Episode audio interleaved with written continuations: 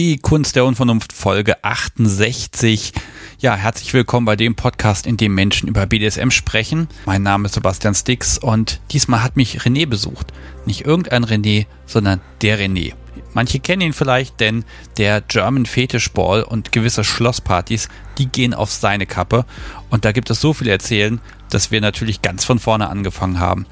Wer ist dieser René? Wie hat das mit dem BDSM bei ihm angefangen? Hat er mal Tribut geprellt? Wie sieht das mit seinem Kink aus und woher bekommt man eigentlich ein Schloss, um da eine Party zu machen? Und welcher Aufwand steckt da überhaupt dahinter?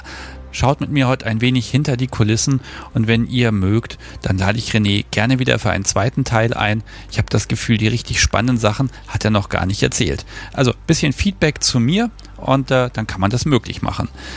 Ja, und ein bisschen Hausmeisterei habe ich auch noch. Ihr kennt ja die Seite kunstderunvernunft.de. Da gibt es ja die ganzen Shownotes zu allen Folgen mit Bildern und Links. Falls euer Podcast-Player das gerade nicht anzeigen mag, kommt ja immer wieder vor.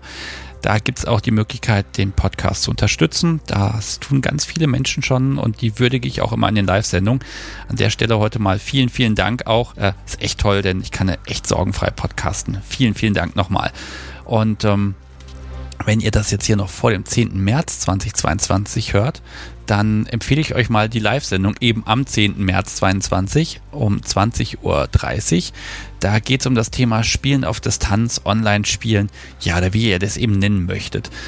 Vielleicht habt ihr ja schon lange keine Live-Folge mehr gehört und habt gar nicht mitbekommen, dass das Format in den letzten Monaten etwas seltener geworden ist, nur noch alle zwei Wochen, ja, aber eben auch ein bisschen weiterentwickelt wurde. Mehr thematisch, mehr Vorbereitung auch von meiner Seite und ja, vielleicht lohnt es sich einfach da nochmal reinzuhören. Ich versuche das thematisch jetzt auch besser anzukündigen. Am besten bookmarkt ihr euch die Unvernunft Live-Website. Da steht dann auch immer, was in der nächsten Live-Sendung Thema ist das war, glaube ich, genug Hausmeisterei für heute. Es geht jetzt endlich los mit Folge 68 mit René.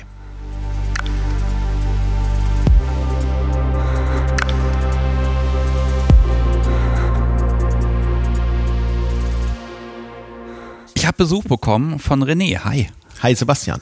Ich stelle dich erstmal ein bisschen vor, denn ähm, wir müssen ein bisschen schnell machen. Wir haben heute ein bisschen Zeitdruck, aber alles wird gut.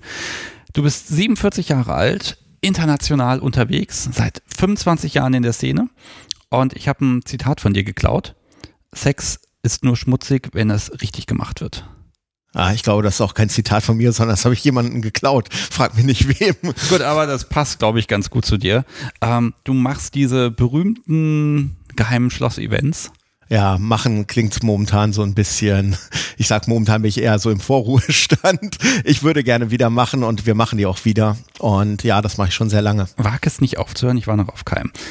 Ja, selber schuld. Also Gelegenheiten gab es dann genug. Ja, wir arbeiten dran. Okay, ähm, wo fangen wir an? Natürlich vorne. Ähm, wie bist du denn zur BDSM gekommen? Ach, ähm, Tja, wo fangen wir an? Ähm, ganz vorne. Ganz, ganz vorne. Die Fantasien hatte ich irgendwie schon, als ich klein war. Also wir reden wirklich über Kindheit. So, oh, man sieht so, kennst du noch diese alten Was ist was oder so lebten die alten Römerbücher? Ja, natürlich. Dann siehst du irgendwelche Burgverliese, irgendwelche Leute in Ketten und das hat so eine gewisse Faszination. Und da reden wir wirklich noch über Kindheit. Das war nichts Sexuelles, das war einfach nur, irgendwas war da. Später kam, boah, keine Ahnung, wann war das? Name der Rose mit Sean Connery, großartiger Film. Da liegt dieses arme Zigeunermädchen schwer in Ketten und du denkst so, hm, irgendwie heiß. ja. ähm, mein, ah, ich glaube noch vorher war, das war auf dem dritten Programm an einem Nachmittag, Bildungsfernsehen, NDR, klassisch, äh, über den Wiener Narrenturm. Das ist ähm, heute ähm, so ein ähm, Gerichtsmedizinisches Museum, war aber damals die erste ähm, Irrenanstalt, also professionelle Psychiatrie. Äh, ähm, damals war das, ähm, ähm, ja, die Leute wurden da weggesperrt. Ja, das klingt jetzt total barbarisch, war aber zivilisatorisch ein großer Fortschritt, weil die Idee war, wir behandeln die da mit den falschen Methoden. Aber die Idee war so geboren, psychische Krankheiten, da kann man auch was gegen machen in diesem Rückblick über die Geschichte sahst du dann Leute zerlumpt in schweren Ketten mit Wassertropfen, Folter, eiskalten Bädern, ganz schmale, enge Kisten und denkst so, hm, irgendwas ist da dran. Ja, ich, ich gebe zu, ähm, mein, mein Papa hatte ja ein Restaurant und das war gegenüber von so einem Turm in der Stadtmauer. Das Ding hieß der Hexenturm. Und das war halt genau der Turm, wo halt früher im Mittelalter die Inquisition gewütet hat und wo sie da weggesperrt und gefoltert wurden. Und ich habe quasi immer, wenn ich da war, diesen Turm vor mir gehabt, wo ich dann auch spielen konnte und wir hatten sogar einen Schlüssel für das Ding, das hatte niemand sonst. Und der war immer da. Und da war natürlich auch vorne waren diese, diese Ringe, wo man dann irgendwen befestigen kann, ne, mit der Schandgeige. Ich gebe zu, das hat mich auch meine gesamte Kindheit begleitet. Das habe ich noch nie erzählt, ist komisch. Ähm, aber es ist irgendwie präsent. Und es ja, fällt mir jetzt auch gerade ein, dass das aus der Zeit so ein bisschen auch noch rübergeschwappt ist. Ich glaube, es gibt es bis heute. Also das war auch schon, als ich dann Kontakt zur Szene hatte, eine der frühesten Erkenntnisse. Viele SMler mögen auch Mittelalter, ob das Nein. nun Mittelaltermärkte, Lab-Conventions, was weiß ich ist. Ähm, ja, da gibt es diese Schnittmenge. Du siehst diese alten Verliese in Münster hängen da die ähm, diese Käfige von der Kathedrale, Kirche, ich oute mich mal als Banause. ähm, in Rotenburg ab der Tauber, äh, ganz großartiges, ähm, was ist das, so ein Gerichtsmuseum, Foltermuseum ist es nicht, es ist so, glaube ich, ganz Gerichtskunst, da siehst du so eiserne Jungfrauen und sonst irgendwas. Also ja, diese Faszination teilen viele. Ja, definitiv. Es gibt ja auch in jeder größeren Stadt ein Foltermuseum. Ne? Das ist irgendwie, das muss einfach sein. Das ist immer komisch, wenn man als BDSMer dann da durchgeht, das er toll findet und daneben hat man immer die ganzen Familien drumherum, die dann erklären, wie fürchterlich das alles ist. Und was man für ein Glück hat, dass es das heute nicht mehr gibt. Ja, wobei diese Faszination ist, es ist ja eine Faszination. Die Leute bezahlen ja Eintritt, um da reinzugehen. Ja. Und was ich gelernt habe, du sagst ja schon Schlosspartys, wir haben auch viel in alten Burgen gemacht. Viele von diesen Folterkammern, von diesen Verließen, die es da in diesen Burgen gibt, die sind ja gar nicht echt. Die wurden mal irgendwie vor ein paar hundert Jahren schon da installiert, um Leuten zum wohligen Schauer. Und da unten ist das Verlies und da stehen so alte Sachen. Ich habe mal gehört, ich möchte es nicht beschwören, dass diese eiserne Jungfrau zum Beispiel nie im Einsatz war. Die wurde gebaut, um Leuten so einen Grusel zu vermitteln, auch im Nachhinein, nicht mal zu dieser Zeit. Okay, also damals hatten wir schon BDSM-Entertainment, ohne es zu wissen. Ja, oder? Spannend. Also, okay, wir schweifen ab, aber komm, du hast Dinge entdeckt, das ist also im Hirn kleben geblieben, du warst da irgendwie immer so ein bisschen nah dran, aber irgendwann muss das ja auch mal was sein, wo man sagt, naja, also irgendwie, das ist nicht nur irgendwie schön, da will man ja auch mal selber was machen. Ja, also diese Faszination war vorher da, also vor der Pubertät und ja, machen wir einen kleinen Schritt, sagen wir, ab wann wusste ich, dass es SM heißt oder dass es dafür Namen gibt und das nicht so eine komische einzelne Faszination ist. Und das muss so 1990 gewesen sein. Da war ich, glaube ich, 15. Genau, da war ich so Ende 15, war im Urlaub und wie das so in den 90ern halt so schön war, ausgelesene deutsche Zeitschriften wurden in den Fuhr gelegt. ja, natürlich. So wie Bücher auch. Also kostet ja ein Schweinegeld im Urlaub ähm, und das ließ man dann für Nachurlauber dann da irgendwie zurück. Und dann entdeckte ich da irgendwie, wir reden jetzt so gerade so die Zeit Pubertät, ähm, irgend so ein Brustmagazin kann ich ja Tittenmagazin sagen? Du darfst dir Tittenmagazin, okay. du darfst dir fast alles sagen. Es gibt ganz also, wenige Sachen, die du nicht sagen darfst, aber. Also diese Sachen, die man halt so früher, ähm, also so, so, der, Schlüsselloch, Praline, so oh, Krams, weißt du, diese ganz schlimmen Sachen, die es im Kiosk gibt. Wo man dann, wo dann die Gesichter immer den schwarzen Streifen drüber haben, damit es noch, noch schlimmer ist, noch also, verrufener. So, aber hey, wir, reden vor, vorm Internet, ja, vor Alles gut. privaten Fernsehen. Ergo war so für einen Jungen so ein Magazin, mh, hm, ja, das nimmt man nochmal und blättert das durch. Und da gab es einen ganz kleinen winzigen Artikel über ein, ich glaube, es war ein Kalender von etwas, das sich Domizil der Gräfin nannte. Oh. Äh, Domina Studio gibt's auch noch heute und ähm, da drin war halt beschrieben, die haben einen Kalender rausgebracht und ähm, oder war es ein Buch? Äh, ja, es ging da drum, da wurde dann beschrieben, was da alles so ist. Dann gibt es da ein Verlies und ein Sofenzimmer und ein TV-Zimmer und sonst irgendwas. Also ich glaube noch ziemlich lange, das ist ein Fernsehzimmer. Ja. Sehr naiv. Jedenfalls aus diesem Artikel entnahm ich, das Ganze nennt sich wohl Sadomasochismus SM. Und das war eigentlich die große Erleuchtung aus diesem Artikel. Es gibt andere, es gibt Orte, wo sowas ausgelebt wird und es gibt dafür einen Namen. Und das war dann der Schlüsselöffner. Ab dann ging es ziemlich schnell.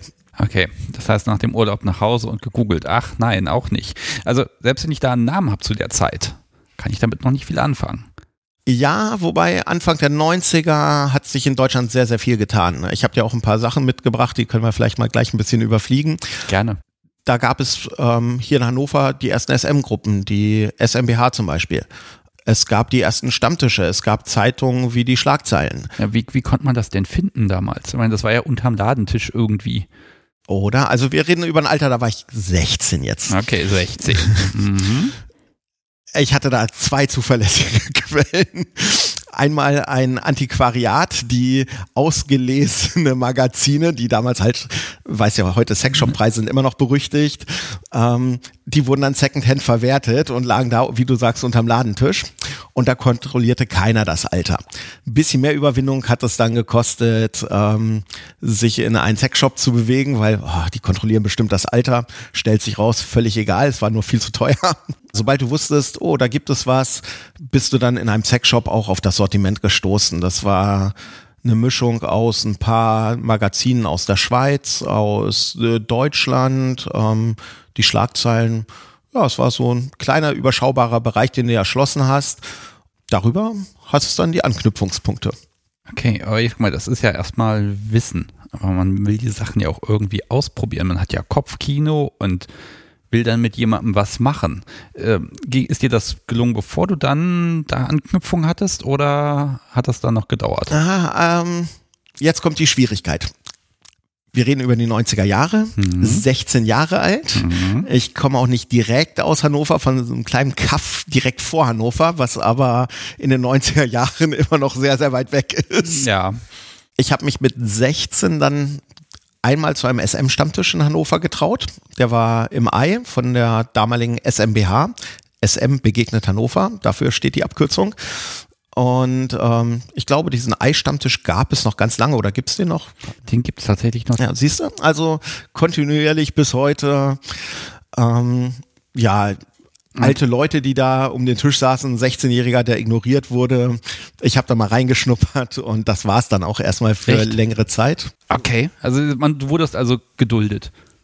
Ich wurde ignoriert, also nicht wirklich wahrgenommen. Ne? Also das hast du ja öfter bei Stammtischen. Dann sitzt da so ein eingeschworener Kreis, alle klönen miteinander, es ist kein freier Stuhl da und du kommst da hin und wenn du nicht gerade eine junge, hübsche Frau bist, interessiert das keine Sau. Ja wenn das schon ein großer Schritt ist für dich, überhaupt auf so einen Stammtisch zu gehen. Ja, heute würde ich das anders machen. Da würde ich hingehen, hi und sonst was und du musst von dir aus aktiv werden. Aber ehrlich, dieser Schritt, überhaupt auf den Stammtisch zu gehen, ist für die meisten doch schon viel zu viel vom Aktivwerden. Das ja, und ganz ehrlich, mit 16, ne, das ist noch so, das ist so dieses Alter, wo du selber dich ja noch neu definierst und sämtliche Zweifel hast und dann weißt ja auch gar nicht, was dich da erwartet, ob du da jetzt gleich das Einweihungsritual mitmachen musst oder sonst was, also überhaupt durch die Tür zu gehen, ich kann mir nicht vorstellen, dass es jemand gibt, wo das Herz nicht wenigstens ein bisschen klopft. Aber das heißt, du warst zu dem Zeitpunkt immer noch ganz allein damit. Genau, ich war ganz allein. Ich Keine wusste, Kumpels, Freundin, irgendwas, mit denen du darüber reden konntest? Genau, ich wusste, es gibt eine Szene. Ich habe die auch gefunden, aber keinen Anknüpfungspunkt gefunden. Jetzt habe ich so eine Mini-Gedächtnislücke. Ich weiß nicht, wie ich drauf gestoßen bin. Ähm, entweder war es über die Schlagzeilen. Doch, es war definitiv über die Schlagzeilen. Ähm, und ähm, da war ein, äh, wie hieß das? Ich glaube, die hieß einfach nur SM-Mailbox in Hamburg. Da war eine Nummer drin und das klang nach DFÜ-Austausch, Datenfernübertragung, oh. äh, graue Vorzeit. Ja, äh, ich, ähm, ich kenne das auch noch. Äh, für, für, fürs Publikum, vielleicht die ihr das nicht mehr kennt. Vor dem Internet, da hatten wir ein Modem, das war wie ein Telefon, nur kommt es, kommt es an den Rechner und dann kann man Texte übertragen. Dann tippt man ein Kommando ein wie List und dann kriegt man eine Liste von sowas wie Forenbeiträgen und dann kann man sagen, ich möchte jetzt das Forum BDSM lesen, dann kann ich da reingucken und dann kann ich Beiträge lesen und schreiben und dafür muss ich die ganze Zeit telefonisch eingewählt sein bei, was waren das, irgendwie zwölf Pfennig pro 20 Minuten abends ah, oder so und beim Ferngespräch noch viel teurer. Genau, jetzt kommt nämlich. Oh, das war schlimm. Also, also du warst schon so weit. Ja, ich habe gestern noch gesucht wegen dem Ding der Woche. Ich wollte eigentlich ein altes 14-4er-Modem mitbringen. ich glaube, ich habe im Keller noch eins so leicht. Das dafür. Äh, habe ich nicht wirklich gefunden, habe aber ähm, dann ein Amiga-Programm gefunden für DFÜ. Mhm. Jetzt hatte ich, das war so mein Computer halt, so meine Jugend Amiga gezockt und ähm, kennt auch wieder keine Sau. Ein antiquierter Computer, aber schon mit Farbe. Ja, ja, äh, hatte tollen Sound. Maus. Und wenn du Videobearbeitung machtest, war ähm, das Nonplusultra. Die Leute, die mehr so Musik machten, hatten Atari zu der Zeit. Jedenfalls, ähm, ich hatte ein DFÜ-Programm, damit kam ich aber nicht in diese Mailbox. Das heißt, ich musste meinen Eltern mit 16 erstmal einen PC aus der Tasche leiern. Um, um da reinzugucken. Genau, den PC brauchte ich nur, also meine Eltern dachten, ich brauche den für die Schule, Ja, Sachen natürlich. schreiben und Ja, so weiter. klar. Ich brauchte den nur, weil ich ein Mailbox-Programm brauchte. Ja, dann hatte ich, wie du gesagt hast, man wählt sich dann ein mit einer Hamburger Nummer Ferngespräch, lädt sich das Inhaltsverzeichnis runter, klickt dann bei sich offline an, was man alles gerne lesen möchte, liest dann diese Inhalte von den Foren, schreibt seine Antworten, lädt die hoch. Es gab auch eine Kontaktanzeigen-Kategorie. Da muss ich so um die 17 gewesen sein. Plötzlich hatte ich regen Schriftaustausch mit Leuten aus der Szene, vor allen Dingen in Hamburg. Ja, jetzt reden wir immer noch über Hamburg und man lebt auf dem Land. Ja, das ist, Hamburg ist dann immer noch weit weg. So, ähm, und mein erstes SM-Date hatte ich, glaube ich, am zweiten oder dritten Tag nach meinem 18. Geburtstag. Ich habe das Auto von meinem Opa geerbt quasi, zum Geburtstag bekommen und bin dann ein, zwei Tage später als erste Fernfahrt nach Hamburg zu einem Okay. Date gefahren. Jetzt lass mich da mal unterbrechen. Also du hast, hast ein Forum, das ist quasi Internet für ganz Arme. ähm, aber es ist da, das heißt, du kannst dich austauschen, du kannst Fragen stellen.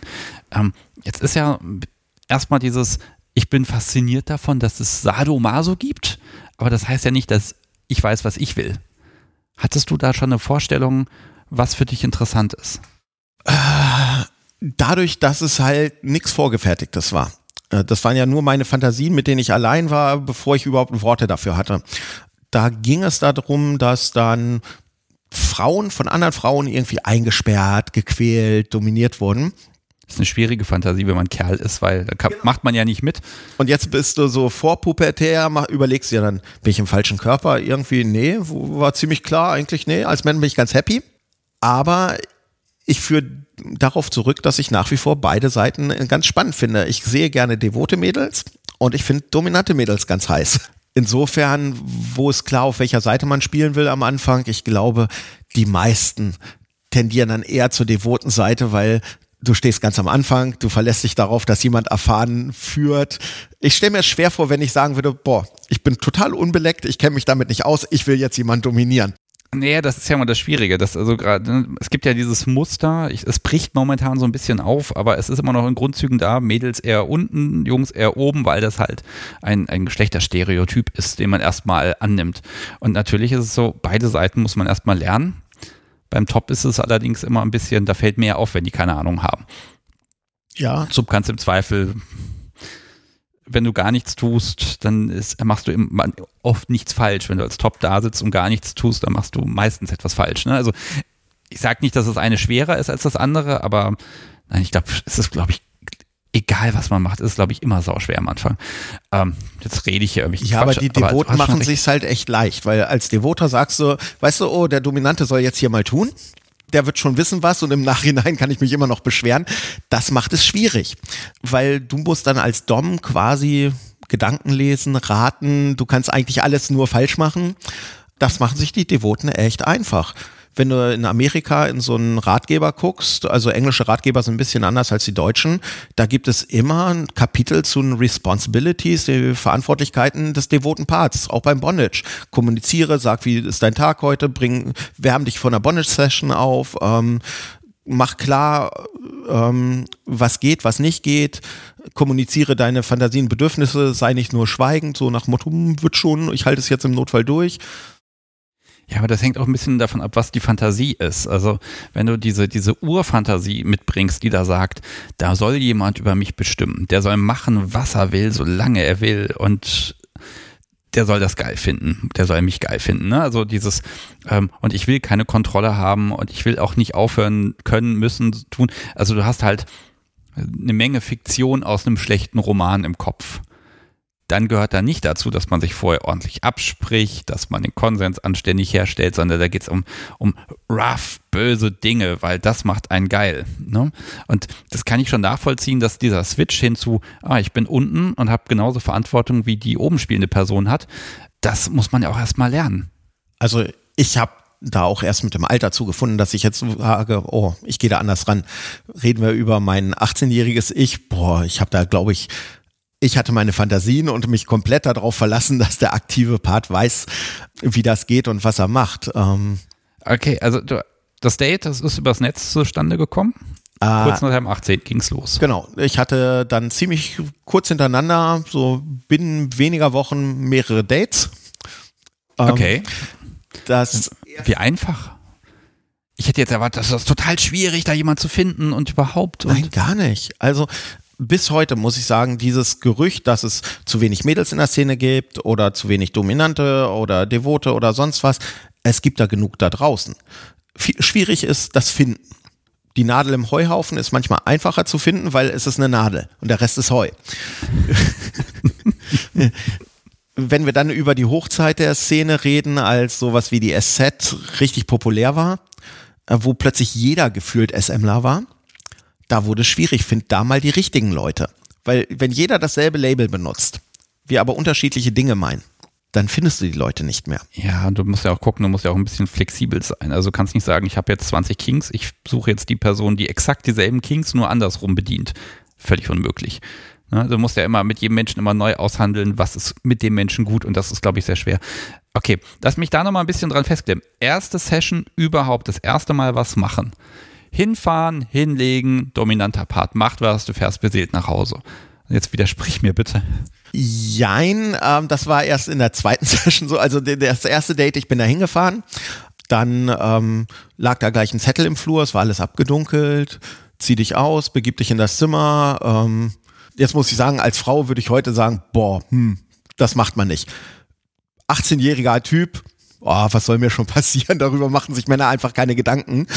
Ähm, zumindest ich habe mir das damals nicht gemacht. Also liebes Publikum, lasst euch covern, sagt Leuten Bescheid, wo ihr seid, da, da, da, da. Aber das war halt damals eine andere Zeit. Genau, es war eine andere Das- Zeit. Wie das- wolltest du Bescheid sagen? Macht ja auch nochmal ein bisschen mehr Thrill dann, ne? Genau. Also deinen Eltern sagst du natürlich erst recht nicht, wo du jetzt hinfährst. Ähm, ja, die hat dann ähm, mich ein bisschen verhauen. Das Spannendste darin war, dass es überhaupt die erste Session war und dass alles spannend war.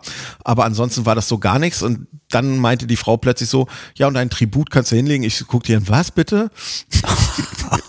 Ja, ähm, dann hatten wir uns ein paar Minuten unterhalten. Sie stellte fest, dass das so meine erste Session war und ähm, ich das, ähm, ja, es waren zwei Welten, die da aufeinander prallten und ähm, ich bin dann einfach so nach Hause gefahren und sie meinte so, hm, ja, nee, ich sollte nicht wiederkommen. Was heißt denn dein Tribut? Also war, da, war das eine Domina? Also jemand, der es für Geld Ja, abwickelt? ja, oder? scheinbar wollte die das für Geld. Das war vorher nur nie ein Thema und ah, ähm, großartig.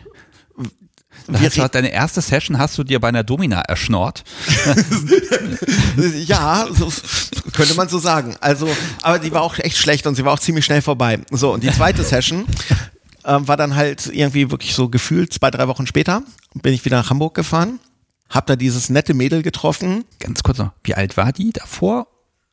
So vom Unterschied, nur dass ich einfach mal so eine, Vor- dass ich mir das vorstellen kann. Äh, weiß ja, wenn man jung ist, sind alle irgendwie gefühlt uralt. Ähm, 40 vielleicht oder sowas. Okay. Äh, Und das Mädel jetzt ähm, beim zweiten Date, die war vielleicht so Anfang 30, also immer noch deutlich älter für einen. Und Wir trafen uns, ähm, sie guckte mich an und meinte, du bist viel jünger, als ich mir das vorgestellt habe. Dann haben wir uns nett beim Kaffee unterhalten und da meinte sie, irgendwie wäre ich ja ganz süß, also sie sucht definitiv einen Partner für eine richtige Beziehung und ähm, das würde mit dem Altersunterschied bei uns nicht hinhauen. Aber wo ich doch schon gekommen bin und eigentlich jetzt noch gar keine Erfahrung mit SM habe, zeigt sie mir mal, was alles so möglich ist. Oh, das ist ja nett. Das war dann ein sehr netter Nachmittag, Abend, äh, also sehr lange und wir haben sehr viele Dinge gemacht und es war toll. Wie ist denn, wenn man das erste Mal jetzt da bespielt wird und da passieren da diese ganzen Dinge, die man sich vorgestellt hat? Es könnte ja auch sein, dass man feststellt, nee, das ist nur in der Fantasie schön und ich mag das gar nicht. Also ist das für dich, ist das für dich ein sexueller Reiz? Ist das was, so ein Zuhause ankommen? Also was, was macht es mit deinem, mit deinem Mindset? Was, was passiert mit dir oder was ist damals mit dir passiert, als du gemerkt hast, das kann man ja wirklich erleben und so fühlt sich das an? Also ich glaube, was die erste Session, also es war jetzt zwar die zweite, aber jetzt sagen wir mal, es war die erste richtige. Was daran besonders war, war, das Mädel mochte mich. Also merktest, die machte das jetzt so aus Sympathie. Da war eine Art Gefühl. Ich sag ja, Gefühl ist für mich halt nicht die große Liebe, aber es muss zumindest so an der Bahn Flirt sein. Weißt du, du musst Interesse an einer anderen Person haben. Wer kein Interesse am Gegenüber hat und sagt, oh, ich will mich jetzt einfach nur ausleben, dann kann es eigentlich nur schlecht werden. Hast du irgendein Interesse an diesem anderen Menschen? Ist so eine Session gleich auf einem ganz anderen Niveau.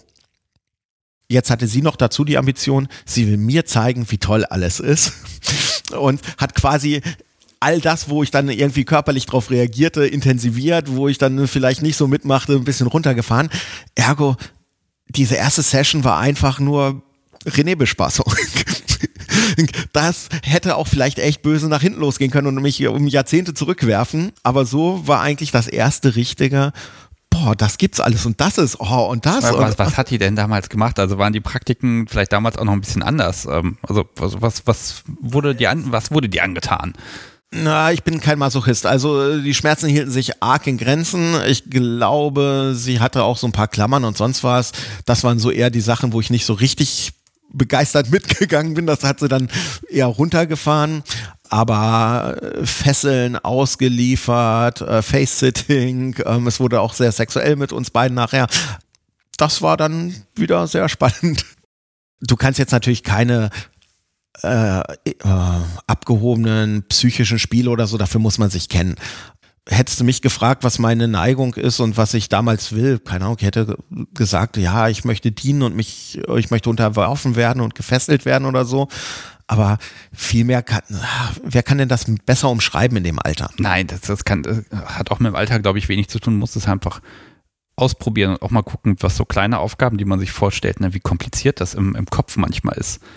Ne? Ja, das so eine ist Anweisung, bleib mal in der Ecke da stehen, egal was passiert. Das kann die Hölle sein.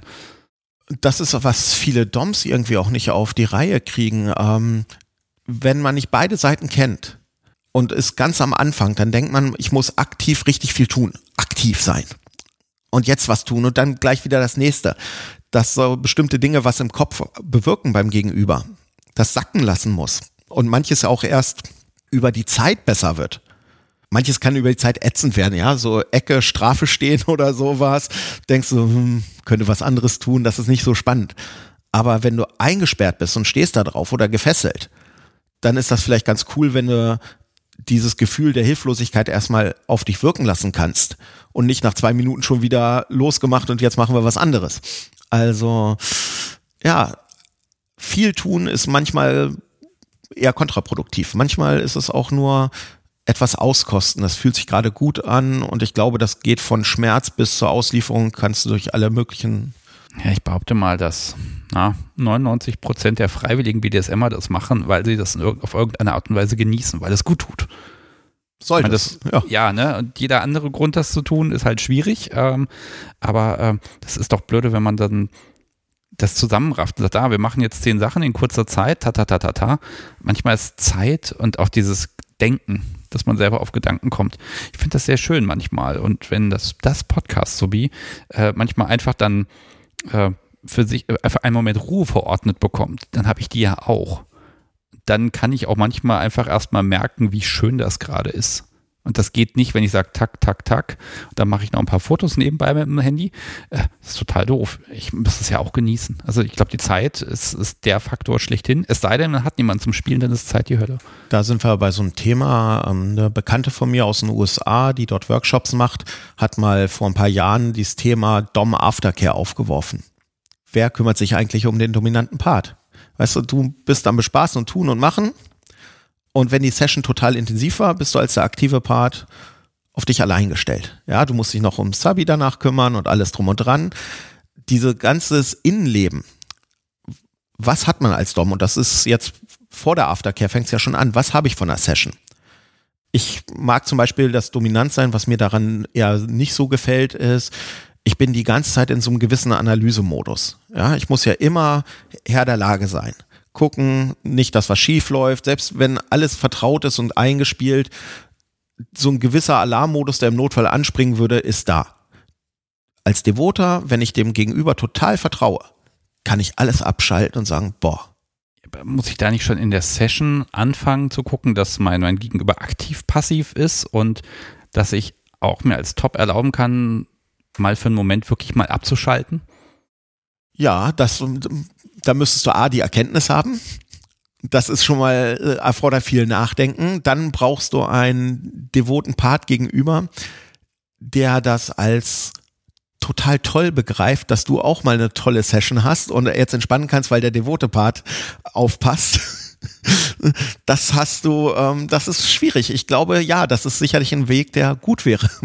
Ja, ich weiß nicht mal, es gibt ja diesen Begriff des Flow, ne, wenn man irgendwie bei der Arbeit ist und dann ist das Niveau genau richtig und dann vergisst man die Zeit und ähm, das kann ich auch bei Sessions erleben, aber das ist dann genau der Punkt, dass ich dann halt diesen, diesen, diesen aktiven Part übertragen muss. Also ich mache und ich genieße total, aber das ist dann eben auch die Ansage. Und wenn es jetzt zu dolle wird, dann will ich, dass du laut auch rufst, damit ich dann einfach ein Signal habe. Aber bis dahin kann ich machen. Und das ist dann schon ganz schön. Das muss eigentlich muss auch das Vertrauen da sein, dass dann dieser Modus, für ihn halte ich alles aus, egal wie schlimm es ist. Dieser Modus muss definitiv aus sein. Weil sonst bringt mir das ja nichts. Ne? Passt zwar das Gegenüber auf, denke ich, aber eigentlich beißt es nur die Zähne zusammen. Also da merken wir aber doch, wir haben, sind hier bei so einem Miteinander. Jetzt wurdest du am Anfang zweimal bespielt. Das heißt, eigentlich hast du noch gar kein BDSM gemacht. Ähm, wie, wie ist das weitergegangen? Also wie, wie kommt man dazu, dass man nicht irgendwo hingeht und bespielt wird, sondern dass man lernt, mit jemandem etwas zu machen und zu erleben? Also der dritte Kontakt, den ich dann hatte, war auch gleich was längerfristiges, wobei längerfristig reden wir über mehrere Wochenenden. War ja halt, ähm, jetzt sind wir auch schon ein bisschen später dann in der Zeit. Das war dann zu der Zeit, wo ich zur Bundeswehr kam. Abi gemacht, Bundeswehr. Ergo, ich hatte nur die Wochenenden und bin dann immer nach Hamburg gefahren. Das war eine Frau, die ich über diese Mailbox kennengelernt hatte. Sie war Amerikanerin, ein ähm, bisschen älter, Künstlerin und sie suchte äh, Diener, Sklaven, ähm, halt schon so ein bisschen auf dieser DS-Schiene, würde man das heute nennen. Das war total spannend. Es gab da diese Sprache, ne, nicht Barriere, aber den Sprachunterschied, den Altersunterschied, ja. So, es ist viel einfacher, sich zu fügen, wenn es da so eine gewisse Distanz gibt. Ganz viele Rollenspiele leben ja auch davon, weißt du, dass die unberührbare Göttin irgendwie hier äh, ähm, was weiß ich, also Distanz und Niveau und dann darf man ja auch nicht vergessen, äh, wenn ein gewisser Altersunterschied da ist, dann kann ja, man ist ja als Kleinkind schon gewöhnt, dass die älteren Personen, egal ob Eltern, Lehrer, irgendwas, eine Autorität darstellen. Ne? Ja, das genau. ist, ist, ja antrainiert nun mal. Ne? Ähm, das kann man sich auch zunutze machen.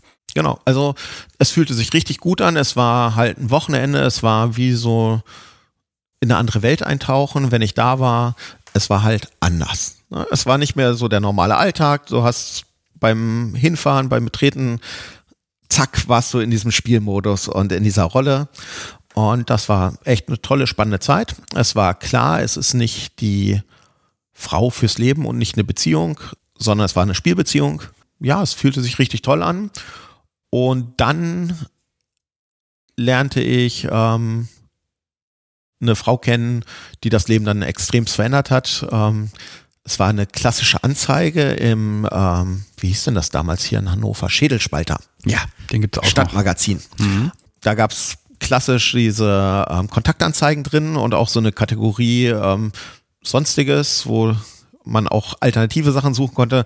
Und da war eine sehr kurze kleine Anzeige, bildhübsche junge Studentin sucht Putzsklaven. Also es war ein bisschen anders formuliert, weil Putzsklave konnte es nicht so schreiben, aber ja, so, servilen Mann, der ihren Haushalt führt oder irgend sowas. das, ähm, so, wir reden immer noch darüber. Diese Putzsklaven sind immer noch ein Gerücht. Ich habe noch von niemandem gehört, der wirklich einen Putzsklaven dann mal hatte, der auch wirklich dann sauber gemacht hat. Das ist, bisher hat das kein Mensch bestätigt. Also, ähm, bei mir war das ja junger Teenager. Ich wollte mir jetzt nicht Putzsklave werden. Aber bildhübsche junge Studentin und dann noch in Hannover, dachte ich, da muss man doch mal schreiben. Nein, die Fahrzeit, die man spart, die kann man auch zum Putzen verwenden, im Zweifel. Ja, und eine junge Studentin ist halt vielleicht auch eher so Beziehungsmaterial und eher Altersstufe und mal gucken, was sich so ergibt. Ähm, da muss ich mal zwischenfragen, bis zu dem Zeitpunkt hattest du schon Sex gehabt und hattest du auch ja. mal eine feste Partnerin? Ja, ich hatte ähm, mit, ich war Spätzünder, mit 18 hatte ich die erste lange Beziehung, ein Jahr. Also damals war das lang, so ein Jahr. Und ähm, das war auch der erste Sex und war auch alles super. Und ich habe nachher Schluss gemacht, weil ich halt ähm, ja mehr ausleben wollte und irgendwie mit dieser Neigung, das war halt was Vanilla-mäßiges und es war total liebes, nettes, unschuldiges Mädel. Ich habe die wirklich geliebt und ähm, ja, ich kam nicht so damit klar, dass ich so böse Dinge im Kopf habe, die ich nicht mit ihr ausleben wollte, sondern die ich generell ausleben wollte. Also habe ich damals Schluss gemacht, um ja dieses Tor zu dieser bunten anderen Welt aufzustoßen. Also du hast jetzt nicht versucht, sie damit einzubeziehen? Nee. Okay. Also das heißt so ein bisschen Beziehung und ähm, also Liebesbeziehung und BDSM, das passte noch nicht so richtig richtig zusammen. Nee, genau, weil die erste Liebesbeziehung war halt mit jemand aus der Vanilla-Welt und meine ersten SM-Erfahrungen waren halt, ähm, ja, so kurzzeitige Sessions halt. Da passt der Begriff Szene doch so richtig in, in der Szene, wo man hingehen muss. Ne? Ja. Okay, die Studentin. Genau. Du hast sie ähm, angeschrieben. Genau, ich habe sie angeschrieben und ähm, da kriegte ich irgendwie zurück eine Karte, schwarz, Hochglanz, also Lack mit goldenem Edding da drauf geschrieben, Uhrzeit und eine Adresse und ein Datum. Nobel, nobel. Und ich so, okay, hm. Ja, zum Glück war das direkt vor meinem Urlaub, nicht immer im Urlaub, weil Flüge waren schon gebucht. Ähm, war so die Ende der Bundeswehrzeit und ich wollte nochmal irgendwie so den Resturlaub, den man da hatte vom Studium, mit ein paar Kumpels wegfahren. Und es war, ich glaube, es war der Tag genau davor. Und ähm, dann bin ich dahin hatte da geklingelt, war total aufgeregt. Die Frau macht auf, äh, Liebe auf den ersten Blick. Ich dachte, oh, ist die toll. Oh.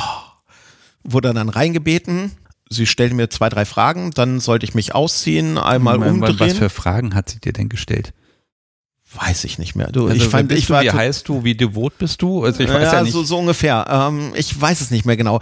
Dann hatte, ähm, durfte ich mich wieder anziehen, dann hat sie mir noch ein paar Fragen gestellt und dann wurde ich auch schon wieder weggeschickt. Und dann dachte ich so, ah, hm. also man merkte, da war Sympathie. Ähm, ich war total geflasht und verliebt in diese Frau, so, so Liebe auf den ersten Blick. Und es war irgendwie ein bisschen merkwürdig. So, äh, ja, ich glaube, sie eine Wette verloren hat. Ich hatte dann, ähm, also wir hatten auch ausgetauscht, dass ich jetzt erstmal ein paar Wochen im Urlaub bin. Wir sind so verblieben, dass ich mich nach dem Urlaub ähm, melde oder sie meldete sich, so war das irgendwie. Kurze Rede, langer Sinn. Ähm, später sind wir zusammengekommen und ich kenne auch ihre Version dieser Geschichte. ne? Okay. Du hast schon gesagt, so Putzsklaven finden ist ein bisschen schwierig. Sie hatte, ähm, sie ist ähm, damals zum Studium nach Hannover gekommen und hatte eigentlich ab Anfang an immer irgendwelche Putzsklaven. Also sie wusste auch um ihre dominante Neigung und als hübsche, dominante Frau war es auch nie schwierig, da irgendwie Kontakt in die Szene zu finden. Und sie hatte dann einen, der war wohl richtig, richtig toll. Den hatte sie dann nicht mehr. Das war, äh, Arbeitstitel war, glaube ich, äh, der Wannenwichtel. er hatte ihren Wohnungsschlüssel, wann immer sie bei ähm, an der Uni war, ähm, war er durch die Wohnung gehuscht. Alles war picobello. Sie kam wieder und hatte eine total saubere, tolle Wohnung. Das hätte sie gerne wieder gehabt, glaube ich. Da warst du aber irgendwie falsch für. So, jetzt hatte sie ein paar richtig schlechte Dates gehabt und fand diese Zeitverschwendung. Du triffst dich dann in irgendwelchen Cafés und immer gehen Nachmittage drauf. Dann hatte sie diesen Plan entwickelt, ich frühstücke doch jetzt mal alle potenziellen Kandidaten an einem Nachmittag ab und bestell die zu mir in die Wohnung im Halbstundentakt mit ein paar ah, Minuten Pause dazwischen. Das ist gar nicht so unclever. Äh, ja, jetzt wäre ich mir nicht sicher, ob ich so als junge Studentin da irgendwelche wildfremden Leute alle zu mir nach Hause in meine Wohnung lotsen würde. Nee, man setzt sich natürlich einen Nachmittag dann irgendwo in die Kneipe oder ins Café und dann macht man einen Halbstundentermin und hofft, dass die auch alle wieder gehen und sich nicht begegnen, um Gottes Willen. Aber jedenfalls in dem Haus damals, also alle Nachbarn links und rechts waren Freunde von ihr. Ich habe dann nachher da auch ein paar Jahre gewohnt, also wir waren alle und sind nach wie vor ein großer Freundeskreis. Also dieses Haus hat zusammengeschweißt. Ja, jedenfalls hatte sie deswegen nur so ein bisschen Zeit. Sie hatte, ich glaube, ich war auch der Erste an dem Tag. Sie machte die Tür auf, sah mich und dachte, oh, der ist aber süß. Ja, dann okay, haben wir also uns einfach mal Glück gehabt. Dann hatten wir uns unterhalten und ähm, sie sagte dann halt, ähm, genau, sie hatte mir auch gesagt, sie hätte noch ein paar andere Kandidaten. Und ich dachte, ja, das war's, jetzt bin ich ein paar Wochen weg. Und sie dachte dasselbe, oh, jetzt fährt er mit seinen Kumpels nach, ich glaube, jetzt nach Mallorca oder irgendwo hingefahren, nach Spanien und feiert da schön. Ähm, das war's, den sehe ich auch nicht wieder. So, ich war wieder da, habe mich gemeldet. Wir haben uns dann auch gesehen und hatten dann eine ganz skurrile erste Anfangsphase. Ich habe dann, ähm, ich war nach wie vor bei der Bundeswehr, waren so die letzten Wochen, hatte tagsüber Dienst bin dann nachmittags von Dörferden nach Hannover, ist immer so dreiviertel Stunde, glaube ich, mit dem Auto gewesen, zurückgegurkt, habe ähm, dann bei ihr die Wohnung gemacht und dann haben wir uns ähm, unterhalten, gekocht. Ich habe bei ihr übernachtet und bin dann morgens früh irgendwie um vier Uhr wieder zum Dienst gefahren. Und das die nächsten Wochen lang. Ich mal fragen, also hast die Wohnung gemacht, das sagst du jetzt mit einem Satz, aber das war ja eigentlich das Spiel also da gibt es was zu bemängeln. Da muss man muss ja auch irgendwie eine Einladung haben, um dann zu interagieren. Oder war das tatsächlich, nein, du gehst dahin also, und putzt und dann ist halt also, okay. Das, also das kann doch nicht sein. Das Putzen war ja nicht das Spiel. Sie wollte einfach nur eine hübsche Wohnung haben und ich wollte diese interessante Frau kennenlernen. Okay, das heißt, du hast das einfach erstmal erstmal in Kauf genommen. So, und jetzt Wehrdienst hat einen Vorteil du bist irgendwann sehr, sehr schnell deine Stube und den Nassbereich, der dir zugeteilt ist und sonst was, da in Ordnung zu machen, damit man freitags früh nach Hause kommt. Und du weißt, wie beim Stubendurchgang, wo die mal hier Staub oben an der Lampe abwischen und sonst irgendwas oder weiße Handschuhe und dann einmal in die Kleiderstange rumprokeln. Du kennst das. Und so eine kleine Zweizimmer-Studentenbude bringst du mit Leichtigkeit auf Vordermann. Also es war nicht so viel Zeit. Ja, aber an ihrer Stelle hätte ich irgendwie, was weiß ich, montags da schon mal irgendeinen Fleck hinterlassen, an dem du schrubben musst. Allein aus Boshaftigkeit oder als Nö, darum Spieleinladung. Also dass man so ein bisschen da interagiert. Aber das war wirklich, du hast einfach sauber gemacht. Genau. Und ähm, ich musste auch immer wieder meine Sachen packen. Also wir haben da nicht zusammen gewohnt. Ich habe sie ja quasi nur jeden Tag besucht. Mhm. Und zwar jeden Tag. Okay. Ähm, und durfte dann immer, wenn ich kam, meine Sachen wieder auspacken im Badezimmer und morgens habe ich alles zusammengepackt und bin wieder gefahren. Irgendwann fanden wir das dann auch zu dämlich. Dann ähm, A hat sie sich am Putzen beteiligt, weil zu zweit waren wir in der Hälfte der Zeit fertig und hatten mehr Zeit für uns und für andere Spiele. Ja, was sind denn diese anderen Spiele? Also das ist ja erstmal ein, ein Agreement und ihr verbringt Zeit miteinander. Genau. Aber jetzt ist das ja schon die erste, die essige, BDSMige Beziehung, die auch einen Alltag auf Augenhöhe hat. Du bist diesen Menschen ja nicht nur im BDSM-Umfeld begegnet, sondern eben auch auf einer privaten ja, Ebene. Ja, aber wobei am Anfang ähm, durch dieses Spiel mit diesem, ja, Spiel mit dem Putzen halt und dass es immer ja nur die Nachmittage nach dem Dienst waren, waren das ja überschaubare Zeiträume. Es war quasi die Kennenlernphase. Äh, wir haben uns unterhalten, wir haben uns angefreundet, ähm, es war lieber auf den ersten Blick bei uns beiden natürlich, aber am Anfang tauscht man sich ja nicht drüber auf, hey, jetzt, wir sind jetzt ineinander verliebt, wir sind jetzt ein Paar. Es war auch so ein gegenseitiges Beschnuppern und das ging dann irgendwann darüber nach dem Motto, du kannst jetzt deine Sachen hier lassen. Ich habe dir so die Hälfte einer Schublade leergeräumt, da kannst du ein paar Sachen reinpacken. Und es wurde so schleichend zu einer richtigen Beziehung. Das ist ja auch ganz oft so. Ne? Man beschließt ja nicht so, wir werden jetzt eine Beziehung führen und jetzt leiten wir alles Notwendige in die Wege. Hier ist die To-Do-Liste, genau. sondern es fängt mit der halben Schublade an und es endet dann damit, dass äh, dass eigentlich die, die, der Hauptbewohner dann irgendwann auszieht und du bist noch da. Ja, so ungefähr. Ich hatte ja schon gesagt, am Ende habe ich dann nachher auch äh, ein paar Jahre gewohnt ähm, und dann haben wir uns gemeinsam zusammen eine neue Wohnung gesucht. Aber ja, daraus wurde dann echt eine lange Beziehung und am Anfang war es eher vom Spiel dominiert und zum Ende hin wurde es dann halt eine richtige Beziehung auf Augenhöhe mit tiefer Freundschaft und am Ende, wie bei so vielen Beziehungen nach fast sieben Jahren, ist es dann halt eher Freundschaft und nicht mehr so diese sexuelle innerliche Liebe oder sowas. Mm, das ist aber jetzt eigentlich mal, ja, so ein Punkt, ne? Nach Jahren, also hat, hat das mit dem BDSM am Anfang ganz viel, es war ja das verbindende Stück und das wurde immer weniger dann? Jein, ähm, das Problem war, also im Nachhinein, sie war eine Sadistin und ich bin null masochistisch. Und am Anfang, ähm, wir hatten uns ja schon drüber eben unterhalten, ähm, weiß man ja noch gar nicht so genau, was man alles toll findet und was nicht. Und ich fand diese Frau toll. Wir hatten nie ein Safe Word ausgemacht. Brauchte ich auch nicht. Für sie war ich wirklich gewillt, jetzt alles auszuhalten. Und das war auch einer der einzigen Zusammenbrüche oder einer von zwei, die ich in meinem Leben wirklich hatte, wo ich irgendwann nach einer Session worum ging's? Ach so, sie wollte irgendwelche Sachen von ihr gebügelt haben. Sie hatte einen Termin und in der Zeit sollte ich Sachen bügeln. Also ich habe noch nie Damenzeugs gebügelt und ich bin da nicht gut drin und das war auch irgendwie nachher zu ihrer ähm, Unzufriedenheit. Jetzt kommt dein Vorschlag, man könnte ja dann auch mal so ein paar Sachen als Anhaltspunkt für eine Session nutzen. Und sie meinte, dass sie mich jetzt züchtigen müsste. Ähm, ja, ich hatte dieses Schuldbewusstsein, dass ich das schlecht gemacht habe. Ich wollte ihr gefallen. Ähm, sah ein, dass diese Strafe verdient war und ich war ja auch gewollt, ähm, das auszuhalten. Ja, so ein paar Schläge gehen immer, aber dann tut's irgendwann richtig weh.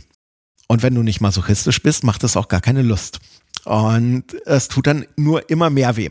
Das Doofe ist, wenn der aktive Part vorher sehr viele masochistische Spielpartner hatte, verschwimmt auch so ein bisschen die Wahrnehmung, was Leute eigentlich so generell aushalten können.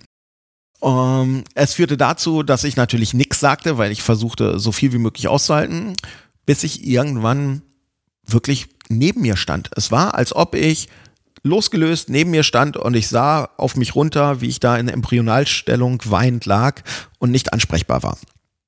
Und ich weiß noch bis heute, es ging mir durch den Kopf, sie tat mir so mega leid, weil sie sagte, was ist denn, sag doch was. Und ähm, das ist aber so ein Zustand, dieses man geht aus sich raus, was ja doch einige Menschen auch wollen, dass ihnen das passiert. Kannst du das empfehlen, diesen Zustand? Ich fand den Zustand jetzt nicht schlimm. Also es war jetzt nicht so, dass äh, ich dachte, boah, das will ich jetzt nicht wieder erleben. Der Schmerz, darauf kann ich gut verzichten, den brauche ich nicht.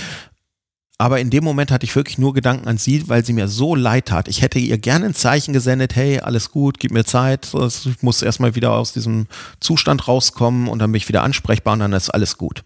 Als es dann nachher soweit war, haben wir auch drüber geredet. Das, ich habe dir auch keine Vorwürfe gemacht und ähm, ja, dadurch, dass wir halt diese Liebesbeziehung haben, hat sie dann halt diesen Sadismus-Part aus dieser Beziehung rausgeklammert. Und das war mit so der Anfang vom Ende, weil wenn das einer deiner Hauptkings ist, dann äh, du dich da beschneidest, dann ist vieles auch andere nicht mehr so mega spannend. Das heißt, man macht dann deutlich weniger und wenn man ganz viele anderes verbindet, wir hatten halt sonst eine richtig tolle Beziehung. Ja, es war deutlich weniger Kink als am Anfang. Es war aber immer noch genug dabei und es war auch schön und spannend, aber es war jetzt für sie nicht mega erfüllend, weil dieser sadistische Part fehlte, äh, den sie ausleben konnte. Ja, und mich hinderte das so ein bisschen an mehr ausprobieren. Weißt du, ich war ja immer noch jung und am Anfang und habe ganz viel Zeugs noch nicht gemacht. Ja, oder hast du eine feste Beziehung und dann bewegt man sich ja in deren Grenzen. Ne? Genau. Das ist, ich glaube, das ist auch generell bei Sadismus ganz schwierig, wenn man ein, einen Spielpartner hat. Der fährt nach Hause, leckt seine Wunden, man kriegt das Feedback, oh ja, das der Popo tut ein bisschen weh, das ist toll. Wenn man dann aber ganz viel Zeit zusammen verbringt, dann sieht man ja alles davon. Und ich glaube, also zumindest geht es mir so, man achtet mehr auf sein Gegenüber, denn man möchte ja, dass es seinem Partner gut geht. Ne? Also da, da ist nochmal so eine andere Fürsorge mit drin. Also ihr habt euch quasi BDSM-mäßig auseinandergelebt durch zu viele Kompromisse. Kann man das so zusammenfassen? Ach, gar nicht. Also es fühlte sich ja nicht wie Kompromisse an. Also wenn du jemanden liebst, dann tust du dem einfach nicht das an, was du halt gerne mit anderen tun würdest. Und dieses ähm, Sadistische ist ja nicht nur, ich quäle jetzt jemanden gerne, es ist ja auch so dieses bisschen, äh, es ist ja auch ein DS-Element, ne? wenn jemand nicht gehorcht, gibt es eine Strafe und sonst irgendwas. Du beschneidest das Spiel schon, wenn jemand nicht masochistisch ist seien wir ehrlich, als Devoter, wenn ich es mir aussuchen könnte, würde ich sagen, boah, ich wäre dann auch gerne masochistisch, nicht weil ich diese Sensation haben will, sondern weil ich einfach merke, es gibt genug Leute da draußen, die stehen da drauf.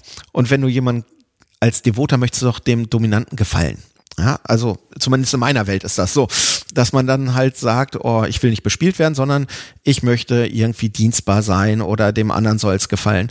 Und wenn er halt auf Schmerz steht, wäre doch cool, wenn er das auch mit einem ausleben könnte. Aber körperlich geht das halt nicht. Wie, wie ist denn das, wenn du jetzt DS nochmal jetzt hervortust?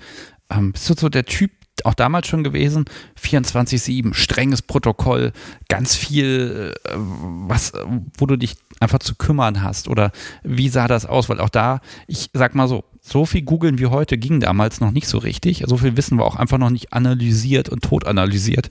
Äh, also was war das, wo du, wo es dich intuitiv hingebracht hat, wie du für deinen Partner sein wolltest? Also 24-7 finde ich nach wie vor super spannend. Ich habe sehr aktiv viele Jahrzehnte immer Kontakt zu Leuten gesucht, die von sich proklamierten, sie leben 24-7, weil ich einfach das Thema spannend finde. Wie kann man das leben? Bis heute glaube ich, man kann es in einer Beziehung nicht wirklich leben, weil eine Beziehung ist auch immer eine Beziehung auf Augenhöhe. Und dann, dann ist es ein Spiel, dass wir, wir spielen 24-7, aber in dem Moment, wo der andere Partner gerade nicht in der Laune dafür ist oder andere Sorgen hat, fährst du dieses Spiel runter und es ist in dem Moment nicht existent. Das ist aber nicht per Definition, also wie ich das so hart definieren würde, dann 24-7, sondern das ist wie Consensual Non-Consent, ja. Man willigt ein, wir spielen das jetzt hardcore mit diesem Machtgefälle, aber nur so lange, wie wir grade, äh, beide gerade in der Stimmung sind. Wenn einer sagt jetzt nicht, dann ist es nicht. Ich glaube, das ist so der Unterschied. Ich habe einen Scheißtag und habe eine Spielbeziehung. Ähm, dann hab und habe ein Date am Abend. Dann weiß mein Date am Abend nichts davon, wie mein Scheißtag war. Und dann wird der Mensch mit mir genauso umgehen, wie er es sonst halt tut, weil er diese Information gar nicht hat. Lebe ich zusammen, dann weiß ich natürlich, ja, das ist jetzt eine volle Woche, scheiß Tag, da fahre ich mal ein bisschen runter, gar nicht aus Boshaftigkeit, also da ist einfach ein ganz anderes ähm, Miteinander mit bei. Siehst du das als hinderlich dann, mit jemandem in einer Beziehung zu sein, um guten BDSM zu haben? Könnte man ja jetzt fast meinen. Nee, es ist halt anders. Die, ähm, ich hatte danach ähm, diverse Beziehungen mit devoten Frauen. Die Schwierigkeit, die ich da immer hatte, war, wie zieht man die Grenze zwischen Spiel und Nicht-Spielen?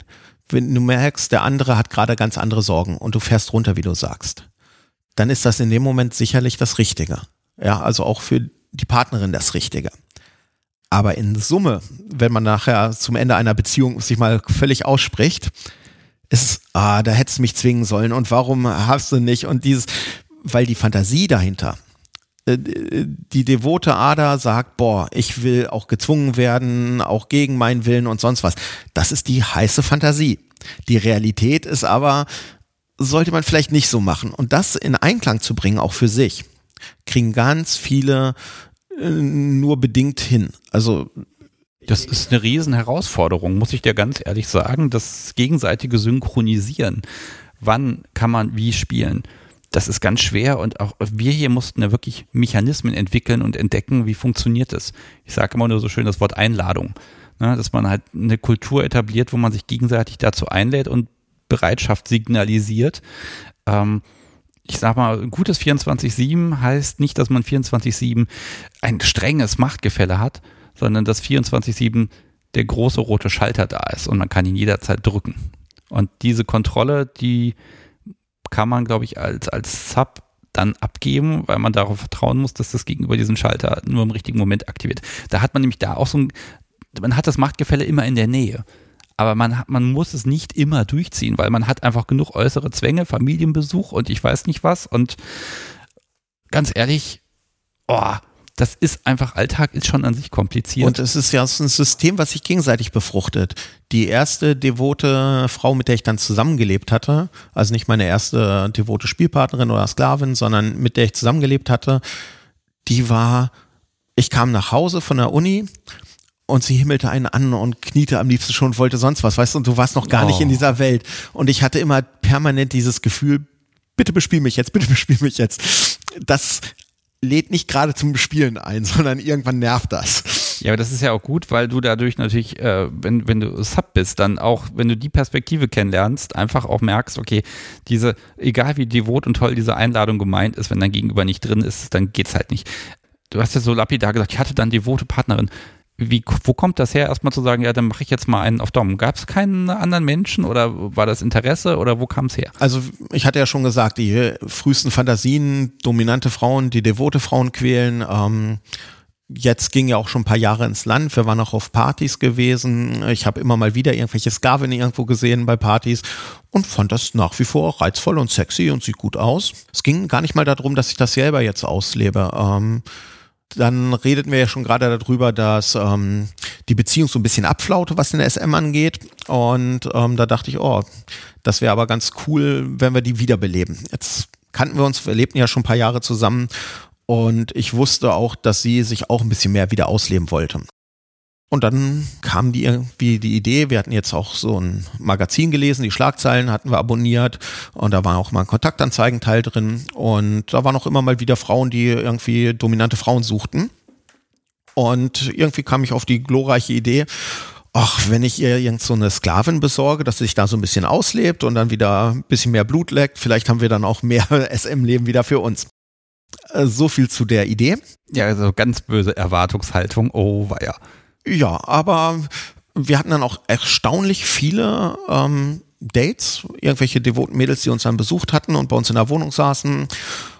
Ja, jetzt war meine Partnerin da irgendwie anspruchsvoller beziehungsweise irgendwann auch genervt und dachte, ach nee, weißt du, war wieder ein Date, war wieder nix, das und irgendwann sagte sie dann auch mal, du, mit Männern komme ich klar, da weiß ich, welche Knöpfe ich drücken muss, damit die mir verfallen und mir total ergeben sind. Frauen sind deutlich komplizierter. Das stimmt. ähm, jedenfalls, ähm, kurz bevor diese Erkenntnis bei ihr kam, hatten wir ähm, ein Date. Ähm, da saß dann ein junges Mädel, die kam extra aus der Region hier, halbe Stunde Fahrt angereist. Freute sich total irgendwie, jetzt meine Partnerin kennenzulernen. Und die verließ die Küche nicht. So, äh, ich habe heute gar keine Lust, das passt mir gar nicht. So, komm, jetzt ist die extra gekommen.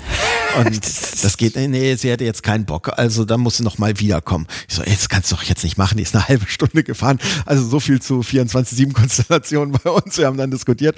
Und dann kam irgendwann der Satz so, so, wenn du unbedingt äh, was ähm, mit äh, möchtest, dass die bespielt wird oder so, dann geh doch hin und mach du was mit der. Ja, also habe ich mir dann die Zeit genommen, mich mit dem Mädel unterhalten und daraus wurde dann meine erste Sklavin. Hielt das länger als dann die Beziehung? Wir sind ähm, bis heute, also es war eine, eine Spielbeziehung, ja. Sie war dann, ähm, sie war gebunden, wir haben gespielt und ähm, wir haben uns öfter gesehen und gespielt und ähm, wir kennen uns bis heute und wir haben auch in all den Jahren immer mal wieder ein bisschen gespielt und es gibt, wir sind eigentlich befreundet, wir haben auch schon mal geswitcht irgendwie, aber eigentlich, wenn ich sage, so, du weißt, wo dein Platz bei mir ist, dann reagiert sie auch noch heute.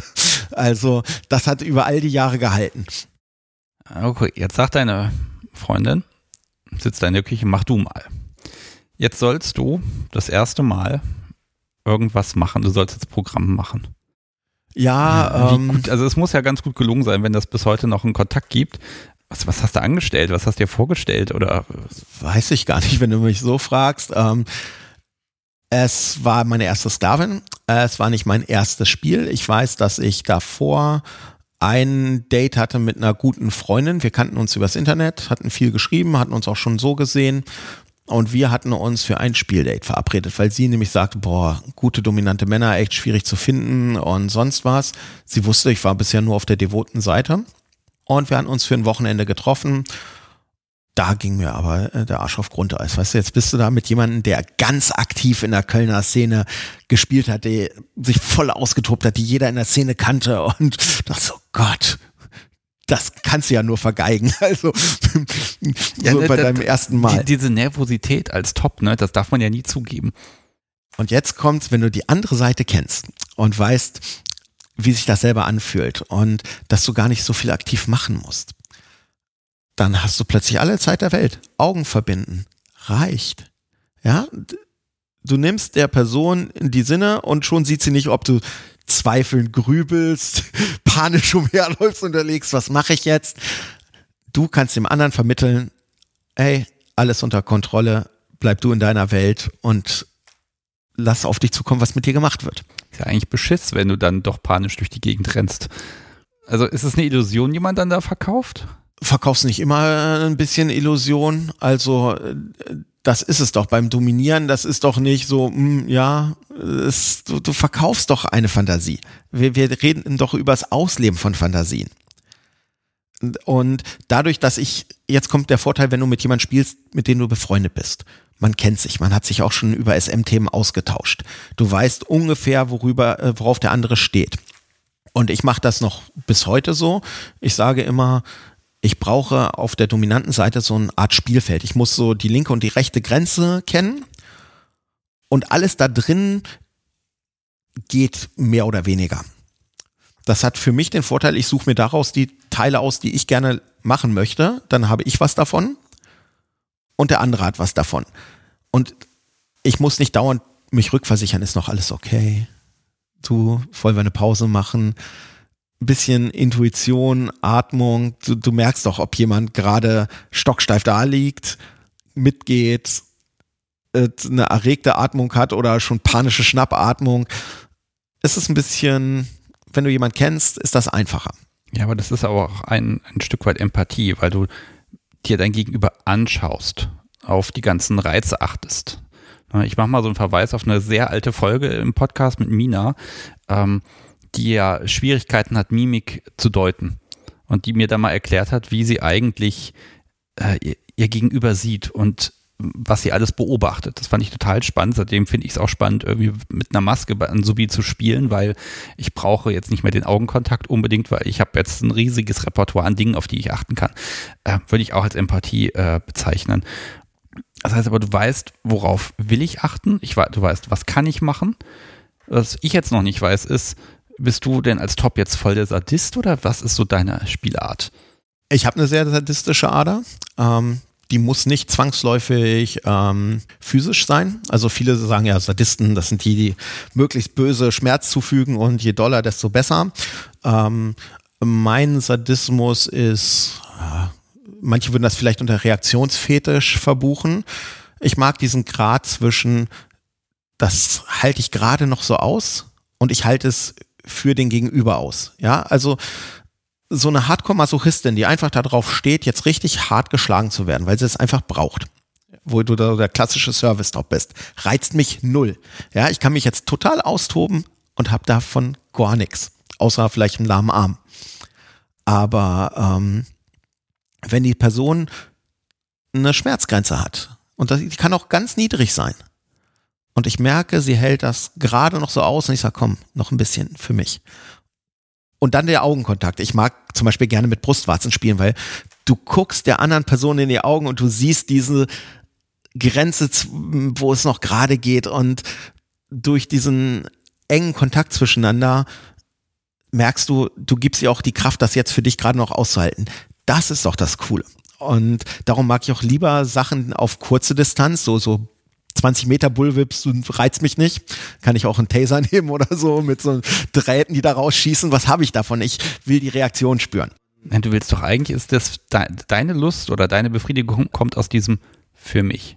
Genau. Dieses Mach, kleine ja. Stück, was über der persönlichen Grenze ist und was nur für dich abgerufen wird, das ist doch eigentlich dieses kleine bisschen, dieser Tropfen am Fass, der, es läuft über, aber das ist okay. Ja, genau. Und auch diese, aber bei dem körperlich sadistischen halt auch, durch das Zufügen von Schmerz und das macht mir auch Spaß, diese äh, Sachen dann zu, zur Anwendung zu bringen. Aber der psychische Sadismus, wenn ich mag, ähm, Mindfuck zum Beispiel, das war bei der ersten Session, die ich hatte. Ich habe diesem Mädel, ich kannte ihre Fantasien und ich hätte mich jetzt nicht getraut, irgendwelche Hardcore-SM-Sachen mit ihr zu machen. Aber ich habe ihr suggeriert, dass jetzt so richtig harte Sachen kommen. Und sie hat mir das einwandfrei geglaubt. Und das war so cool. Und ich habe sie dann auch in dem Gedanken gelassen, ich lasse sie jetzt liegen, verlasse den Raum, bin dann erstmal weg und dann passiert das alles. Und äh, allein dieser Mindfuck hat irgendwie zwei, drei Stunden gedauert.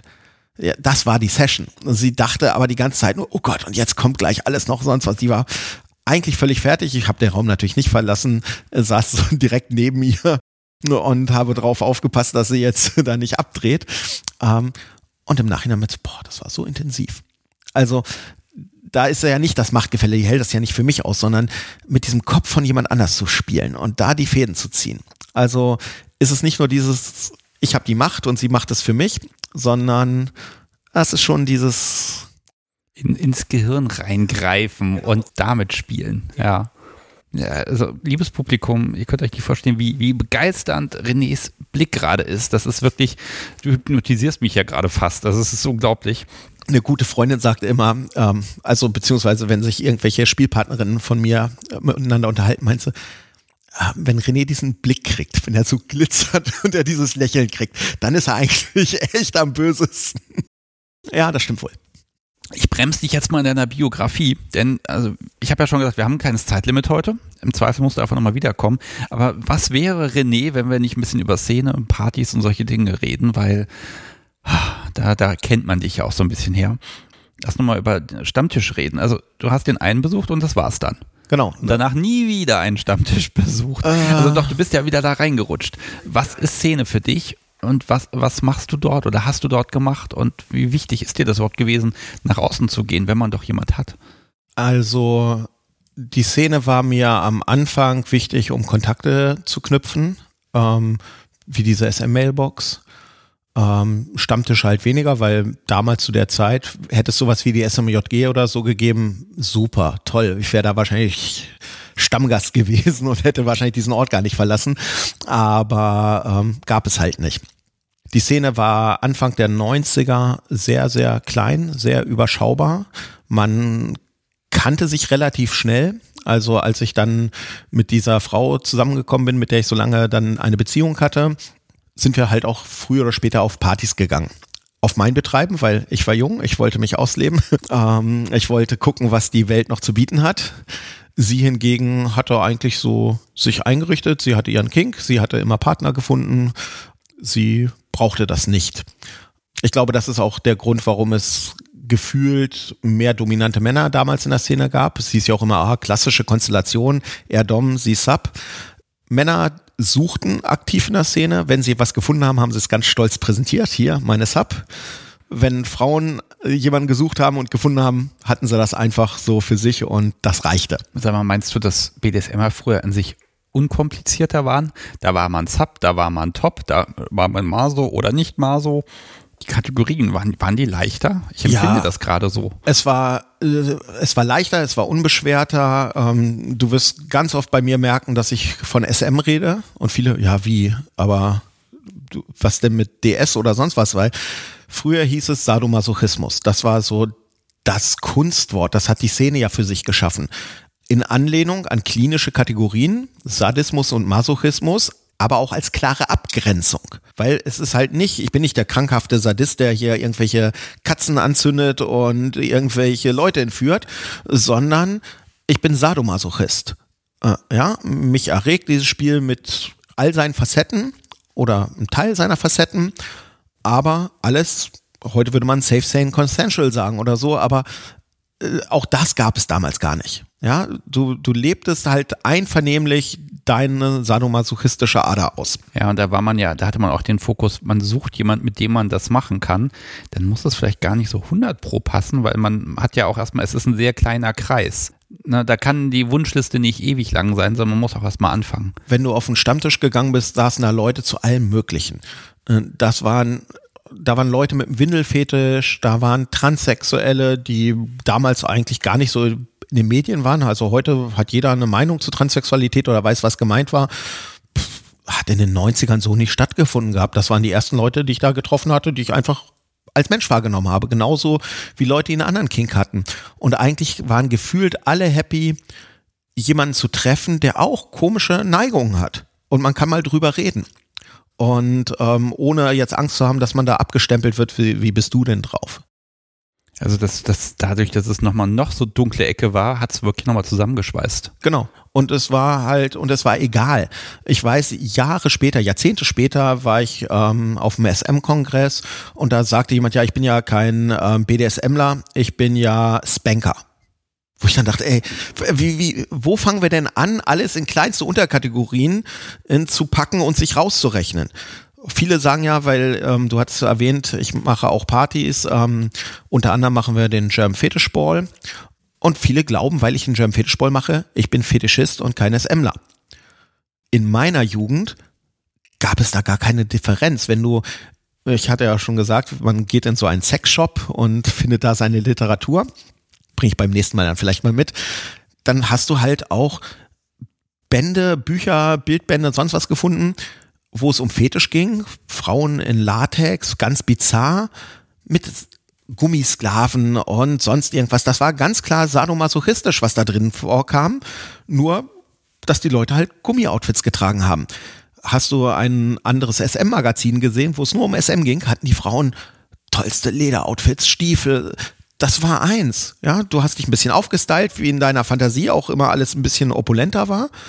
Und nicht so, ach nee, wir sind jetzt SMler, die anziehen dafür, wir leben SM so, wie wir sind. Pass auf, lass mich mal eine These formulieren. Wenn ich BDSMer bin, es gibt eine kleine Community. Da sind alle BDSMer, die gehören zusammen. Wenn diese Szene jetzt groß wird oder ich bewege mich nur noch in einem Umfeld, wo alle Leute irgendwie kinky drauf sind, dann vermisse ich ja vielleicht doch meine kleine Nische. Und da muss ich sagen, ja, ich bin ein Spanker. Also um mich wieder ein bisschen von der Masse abzugrenzen, als das ist meine Identität. Kann das sein? Das heißt, die, wenn die Szene wächst, dann wachsen auch diese ganzen Äste nochmal raus, wo die Leute sich wieder voneinander entfernen? Ja, kann sein, dass wenn eine Szene sehr groß wird, dass du, dass sie nicht mehr gemütlich ist. Das sind ja, was viele Stammtische auch, glaube ich, unbewusst oder bewusst ähm, betrieben haben.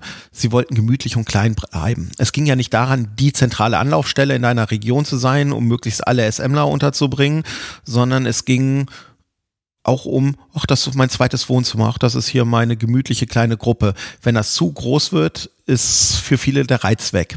Wenn du jetzt innerhalb einer großen Szene deine kleinen Subszenen hast, ah, hier, das sind die Bondage-Leute, die Pet-Player, dann gehst du noch zum Pet-Play-Stammtisch oder so und dann hast du da deine gemütliche kleine Peer-Group. Ich glaube, insofern passt das schon. Wenn die aber anfangen, sich nicht mehr als Teil der SM-Community zu definieren, dann hat man ein gewisses Problem, weil es ist nach wie vor eine winzig kleine Szene. Die kommt uns groß vor, aber sie ist winzig klein. Nimm die schwulen Szene. Ich bin ein ganz großer Fan von der schwulen Szene, weil gefühlt sprechen die mit einer Stimme, treten für ihre Rechte ein. Stichwort jetzt CSD, auch äh, Auswirkungen für Gesetze, wo sie Paragraphen bekämpft haben es gibt äh, Städte wie Köln, wo Schwule bei schwulen Friseuren, schwulen Modemachern und sonst was als Kunde ein- und ausgehen, also auch die Community finanziell aufpäppeln. Da dachte ich, boah, das innerhalb der ASM-Szene, wäre das ha, nicht mal was Tolles? Im Leben nicht. Dann habe ich mal mit einem äh, German Mr. Lesser zusammengesessen ähm, und der sagt, ja René, das ist deine Wahrnehmung. Die ja. Szene, die Schwulenszene ist eine der kleinteiligsten und untereinander verfeindetsten. Äh, da kann der Lederschwuchtel nicht mit der Tunte und sonst irgendwas, wo du denkst so, boah, aber nach außen. Ja, also meine Wahrnehmung von außen war bunt, vielfältig mit einer Stimme. Also das würde ich mir für eine SM-Szene auch wünschen, weil für uns kommt das normal vor. Wenn du heterosexueller SMler bist, sieht keiner, was du zu Hause in deinen eigenen vier Wänden machst. Du gehst mit deiner Partnerin draußen und du bist ein normales heterosexuelles Paar. Den Luxus hast du als homosexuelles Paar nicht. Je nachdem, wo du lebst in Deutschland, auf einem kleinen Dorf oder in einer großen Stadt, ist die Rezeption deiner Nachbarn und was darüber gedacht wird, anders. Ja, aber das ist ja der Wunsch wieder, es Emma zu sagen, ich möchte gerne in den Klamotten, in dem Outfit, mit dem Halsband, auch vor die Tür gehen, also und mich auch outen. Ne, das ist ja hier immer wieder ganz großes Thema. Will ich mich outen? Warum sollte ich mich überhaupt outen wollen? Und da komme ich immer nur wieder zu dem Punkt, das ist halt Teil der eigenen Identität. Und das ist immer schwierig, wenn man die in den eigenen Verwänden einsperren muss. Also der Drang ist bei ganz vielen da, das nach außen zu tragen. Aber es ist gesellschaftlich einfach nicht hinzukriegen. Aber wir reden doch über jetzt zwei Dinge. Die Sexualität, also für mich ist SM Sexualität. Das ist meine sexuelle Neigung. Das ist bei mir seit Kind an verankert. Hätte ich es mir aussuchen können oder könnte ich es mir heute aussuchen, hätte ich gesagt, nee, ich bin lieber Vanilla, ist eh schon schwer genug dafür, den Partner fürs Leben zu finden. Hm, ich musste nicht mein Leben durch irgendwelche ausgefallenen Sexpraktiken bereichern. Ja, die, die waren einfach in mir drin und ich hatte keine Wahl. Hab da auch keinen Leidensdruck. Ich finde das okay, wie es ist. Aber ich hätte es nicht haben müssen. Und so wie ich ticke, gibt es relativ viele Menschen, aber es ist eine Minderheit in der Szene. Viele bewegen sich in der SM-Szene, die finden das spannend. Die, die kommen dazu, ihre Sexualität zu bereichern, was genauso toll ist, ja. Ich habe auch noch den Luxus aus dieser Zeit vor dem Internet. Ja, ich war allein mit meinen Gedanken. Ich wusste nicht mal, dass es was gibt spätestens Ende der 90er, Anfang der 2000er Jahre ging die Daily Talkshows los. Da ging doch kein Nachmittag in Deutschland vorbei, wo du nicht irgendeine SM-Paar im Fernsehen gesehen hast. Ab dem Zeitpunkt wusste jeder in Deutschland, äh, was SM ist und hatte eine Meinung darüber. Also das war in den 90ern kannte das keine Sau. Da hättest dich outen können und alle hätten dich angeguckt, was? Als ob du einen Kunstbegriff benutzt hast. Ja, also ich meine, es gab auch schon ein paar Filme, die sogar im Fernsehen liefen. Hier, Desart wurde ja auch ein bisschen, äh, auch ein paar Mal verfilmt und all solche Sachen. Also das war was für den höheren Kulturkreis. Das heißt, jetzt ist es massentauglich und also ich würde bei dir sogar sagen, es ist nicht eine Neigung, es ist ein Stück deiner sexuellen Identität. Ja. Ne? Und das ist, glaube ich, dieser Punkt, den ich auch so sehe. Also es gibt klar, BDSM kann ein spannender Aspekt meines Sexlebens sein. Es kann, das macht Spaß und das ist schön, aber ich sterbe nicht dran, wenn ich es nicht mache oder es geht mir nicht super schlecht.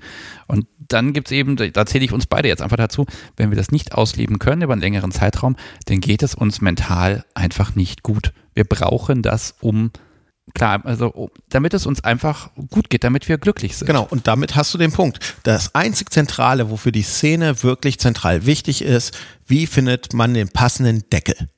Äh, die Partnersuche ist nämlich das A und O. Äh, du willst es ja ausleben. Und wir reden jetzt hier nicht über krankhafte Sadisten oder so. Wir machen es nicht wie Fritzel und Co. und entführen jemanden und sperren ihn ein und sagen, ah, ist uns egal, ob der andere es nicht will. SM ist einvernehmlich. Du brauchst jemanden, der ähnlich tickt und konträr gelagert ist und sagt, oh, hey, das finde ich aber auch toll, nur ich würde gerne auf der anderen Seite sein. Wie findest du diese Menschen? Dafür ist Szene essentiell wichtig. Das ist ja auch der Grund, warum es so Hochburgen gibt. Die Schwulen zogen nach Köln, die SMler zogen nach Hamburg und ein bisschen auch nach Köln und so. Es in den USA, da ziehen die Leute, wenn sie schwul waren und auch die SMler nach San Francisco. Du kannst von sonst vor einen Kaff kommen, die Leute suchen sich Räume. Das hat doch nichts damit zu tun, dass es ein tolles Kulturangebot, sonst was, das ist Partnersuche. Wo finde ich Menschen, die so ticken wie ich, wo ich jemanden finden kann, um mich auszuleben? Aber ist das nicht durch Internet und Verfügbarkeit dann einfach äh, inzwischen nicht mehr wichtig? Ich musste nicht nach Hamburg kommen, um Leute zu finden, oder? Aber du musst mobil sein. Wenn, ähm, ja. wir, wir, kommen da sicherlich noch mal später oder ein anderes Mal da drauf. Ich war ja auch viel in den USA. Der abgefahrenste SM-Stammtisch, den ich je besucht habe, wo wir gerade über Szene reden, war ein ähm, kleiner Stammtisch in den White Mountains of Arizona das war am Arsch der Welt. Das ist noch ein paar Stunden von Flagstaff, Phoenix und sonst was entfernt. Mitten in der Wüste. Es waren minus 20 Grad draußen, alles war eisig kalt, aber ganz trockene Luft. Also konntest du im T-Shirt rausgehen und fühlte sich gut an, weil es halt nur diese trockene Kälte war. Äh, Kaff, da war nichts, ein paar kleine Häuser, dieses kleine Hotel, in dem ich abgestiegen war. Unten war so ein kleines Diner. Und da fand dieser Stammtisch statt. Da waren fünf Leute. Drei davon sind über drei Stunden aus verschiedenen Richtungen angereist. Das war monatlich deren Highlight. Natürlich gab es das Internet. Aber das war einmal im Monat, wo sie im Umkreis von 500, 600 Kilometern die einzigen paar anderen Perversen neben sich getroffen haben und mal zusammensitzen konnten, face to face. Wir leben in Deutschland in einer Situation, ähm, hier gibt es überall Szene. Ja, es, du brauchst hier nicht mehr als eine halbe Stunde zu fahren, um irgendwo einen Stammtisch, eine Party, ähm, was weiß ich zu finden. Aber in ganz vielen anderen Teilen Europas oder der Welt ist es nicht so. Da hast du nach wie vor noch die Szene, dass Szene ausmacht, überhaupt Gleichgesinnte kennenzulernen. Das heißt, wir leben hier in einem sehr großen Luxus. Szene ist hier verfügbar. Ja. Das ist auch rechtlich einfach. Ich kann einen Stammtisch gründen. Ich werde deswegen keine Probleme mit der Sittenpolizei kriegen. Ich kann ihn einfach machen. Ich habe hier die Freiheit, da genau das zu tun. Genau. Und Zumindest in fast ganz Europa, naja, aber ja, nur noch in fast ganz Europa. Aber guck mal rüber nach England. Da war zum Beispiel, wenn wir jetzt so über diese Zeit 90er Jahre oder so reden, es müsste ungefähr um den Dreh gewesen sein, die Spanner Cases. Weiß nicht, ob dir das was sagt. Das waren zwar Schwule, aber SMler bei irgendwelchen Ermittlungen ploppte das auf und dann wurde das ruchbar, dass da Leute sadomasochistische Praktiken miteinander machten. Und man kam dann mit einem riesen Ermittlungsapparat, hat diese Szene geradezu verfolgt und dann ein paar Leute dafür dann auch angeklagt und verurteilt wegen Ausübung sadomasochistischer Praktiken, Körperverletzung und äh, Hilfeleistung zur Körperverletzung. Also auch die devoten Parts wurden verknackt, weil sie andere Leute erlaubt haben, denen Körperverletzungen anzuwenden. Das ist noch gar nicht lange her. Das ist gar nicht so lange her. Wenn du den Film Preaching to the Perverted ähm, kennst, ähm, super Tipp, kann man äh, sich ansehen. der spielt ungefähr in England mit dieser Zeitperiode, wo halt ähm, so die prüde Gesellschaft äh, das noch total verwerflich und strafbar fand. Crackdown on Spanner war ein sehr politisches Thema in England, was die Szene definierte. Das hatten wir hier in Deutschland nicht. Ein Grund, warum halt sich auch die Szene hier nicht so aktivistisch zeigt. Ach so, weil, weil der Druck von außen nicht groß ist, muss man auch gar nicht viel machen, um zu kämpfen. Genau. Wenn du mal guckst, es gab hier ein großes SM-Portal, das wurde indiziert. Ja. Und was war die Reaktion der Szene? Also auch von Szene Magazinen, Leuten, die ganz groß sich für die Szene stark machten, auch in Vereinen und sonst was. Ach, trifft die richtigen, ah, die haben damit nur Geld gescheffelt, bla bla bla. Ja, aber das ist dieser Gedanke, oh, jemand hat damit Geld verdient. Das ist ja an sich pervers. Also das Perverseste für den Perversen ist, dass jemand mit dem perversen Zeug Geld verdient. Vor allen Dingen das Ganze, also die Schlagzeilen hatten ja immer, war doch das Zentralorgan der nicht kommerziellen Szene oder sowas, war glaube ich immer mit deren Untertitel. Oder war es die Schlagzeilen? Gab es die, gab's früher diese Trennung, kommerzielle Szene, nicht kommerzielle Szene? Ja, das war, also gerade in den 90er Jahren, ähm, das war die ähm, nicht kommerzielle Szene. Das war nicht die sadomasochistische Szene, sondern es hat sich als die nicht kommerzielle Szene definiert wie gesagt, ich bin gerade in dieser Zeit, als diese nicht kommerzielle Szene anfing, da ja reingewachsen. Insofern kenne ich den Zustand vorher eher so aus Erzählungen und was man so aus Magazinen sich zusammengelesen hat davor haben sich solche Zirkel ganz oft an so Domina-Studios angedockt oder so. Die hatten dann da so Spareen und so einen kleinen Zirkel und dann hat man sich da getroffen. Ähm, klar, es gab eh Dominas und ähm, Männer haben dann halt im Notfall dafür bezahlt, um sich auszuleben. Wenn Paare sich ähm, irgendwie verabreden wollten, das war halt schon alles so eher dem Kommerz nicht untergeordnet, sondern halt kommerzielle Anbieter haben diese Nische bedient. Also man kann eigentlich auch sagen, es wär, war sehr exklusiv. Das musste man sich auch leisten können. Ich, pass auf, ich habe ein Buch irgendwo in diesem Schrank hinter mir. Und zwar auch Mitte der 90er. Und da waren da auch Tipps, wenn man als Paar eine SM-Party besuchen möchte. Ich kriege das jetzt nicht mehr richtig zusammen, aber auf jeden Fall waren so zwei Kernpunkte. Ja, es ist häufig in irgendwelchen Studios. So hat man dann die Damen des Hauses zu behandeln, damit man nicht rausfliegt. Äh, das ist an Kleidung und so weiter vorzubereiten und so weiter und so fort. Rechne immer damit, dass es 250, 300 Kilometer sind und rechne mal mit 200 Mark. Mhm. So, das war das, was ich, als ich da so meine ersten Infos bekommen habe, reingeimpft bekommen habe mit, ich will so eine Party mal besuchen. Das ist in etwa das, was ich zu erwarten habe. Als ich meine ersten Partys wirklich besucht habe, das waren Community-Partys, 12 Euro Eintritt, äh, und die Studenten haben rumgenölt, dass sich das nicht leisten können und dass es außerdem nicht mal in der Stadtzentrum ist, dass sie zwei Bahnen umsteigen mussten. Mhm. Das war ein ziemlicher Kulturschock für mich, weil dieses super exklusive, spezialisierte, was ich erwartet habe, habe ich gar nicht vorgefunden. Ich habe ein wunderschönes Community-Event gefunden, aber äh, die Erwartungshaltung war eine andere. Das heißt, es gab es mal, was ich eigentlich erwartet habe, aber nicht mehr zu dem Zeitpunkt, so 2008 war das. Da war das, glaube ich, schon wieder vorbei. Ja, du fragtest ja mit den Stammtischen und Co. bei mir. Ähm, das war es weniger. Also dieser eine Versuch, das reichte dann auch für viele, viele Jahre. Stattdessen haben wir dann als Pärchen mal Partys ausprobiert und geguckt, was gibt es da. Unsere allererste Party haben wir über das SM-Magazin Schlagzeilen aus Hamburg gefunden und sind, äh, ich glaube, die hieß Abart oder andersartig, eins von beiden, und war im Bell Café. Das war ein süßes kleines Café. Oben war halt so ein paar, reich mit ein paar Stehtischen und wenn ich das richtig noch in Erinnerung habe, wobei das war die erste Party, da mag die Erinnerung komplett anders sein, als wie die Realität aussah. Da führte eine kleine schmiedeeiserne Wendeltreppe hinab und da war ein kleiner runder Vorraum. Da stand ein SM-Gerät und ringsrum waren Kerzen und es war einfach nett. Da war, gut, es war so typisch Hamburger Party, also keiner lachte, alle standen da an ihren Tischen. ähm, wir kannten da jetzt ja auch noch niemanden als Pärchen und hatten das Glück, dass sich dann ein anderes Pärchen zu uns stellte, eine sehr lebensfreudige junge Sub mit ihrem Herrn und wir sind sofort ins Gespräch gekommen, waren die einzigen, die laut lachten und sich gut unterhalten oh hatten. Gott, und man kann doch nicht lachen und laut. Eine Menge Spaß haben. Ja, die Hamburger haben da auch, glaube ich, ein bisschen geguckt. Aber es war eine schöne Party, weil die Atmosphäre war angenehm, wir hatten angenehme Gesprächspartner und es war gut. Hab, Moment, habt ihr da gespielt? Habt ihr da was gemacht? Nein, wir sind. Weil, weil, guck mal, das ist doch eigentlich, eine Party ist der erste Ort, wo ich dann auch andere Leute spielen sehe und wo mir beim Spielen auf die Finger geguckt wird. Das heißt, ich habe eine, eine, eine Art ja, Bewertungssituation. Was machen die da? Oder dann kommt da plötzlich jemand zu dir, du hast das eben aber toll gemacht oder nicht so toll gemacht. Also plötzlich hat man nochmal einen ganz anderen Gedanken. Du hast ein ganz anderes Bild. Also Oh, wir reden Wahnsinn. hier über die 90er. Also ja, das okay, war, die 90er hat es, es waren, wie gesagt, es war nur dieses eine Gerät und wir haben uns gut unterhalten und es war die erste Party. Ich weiß gar nicht, ob überhaupt jemand da gespielt hat oder nicht. Es war aber auch egal. Ähm, uns hat's gut gefallen. Wir wollten die nächste Party ausprobieren. Diesmal in Hannover.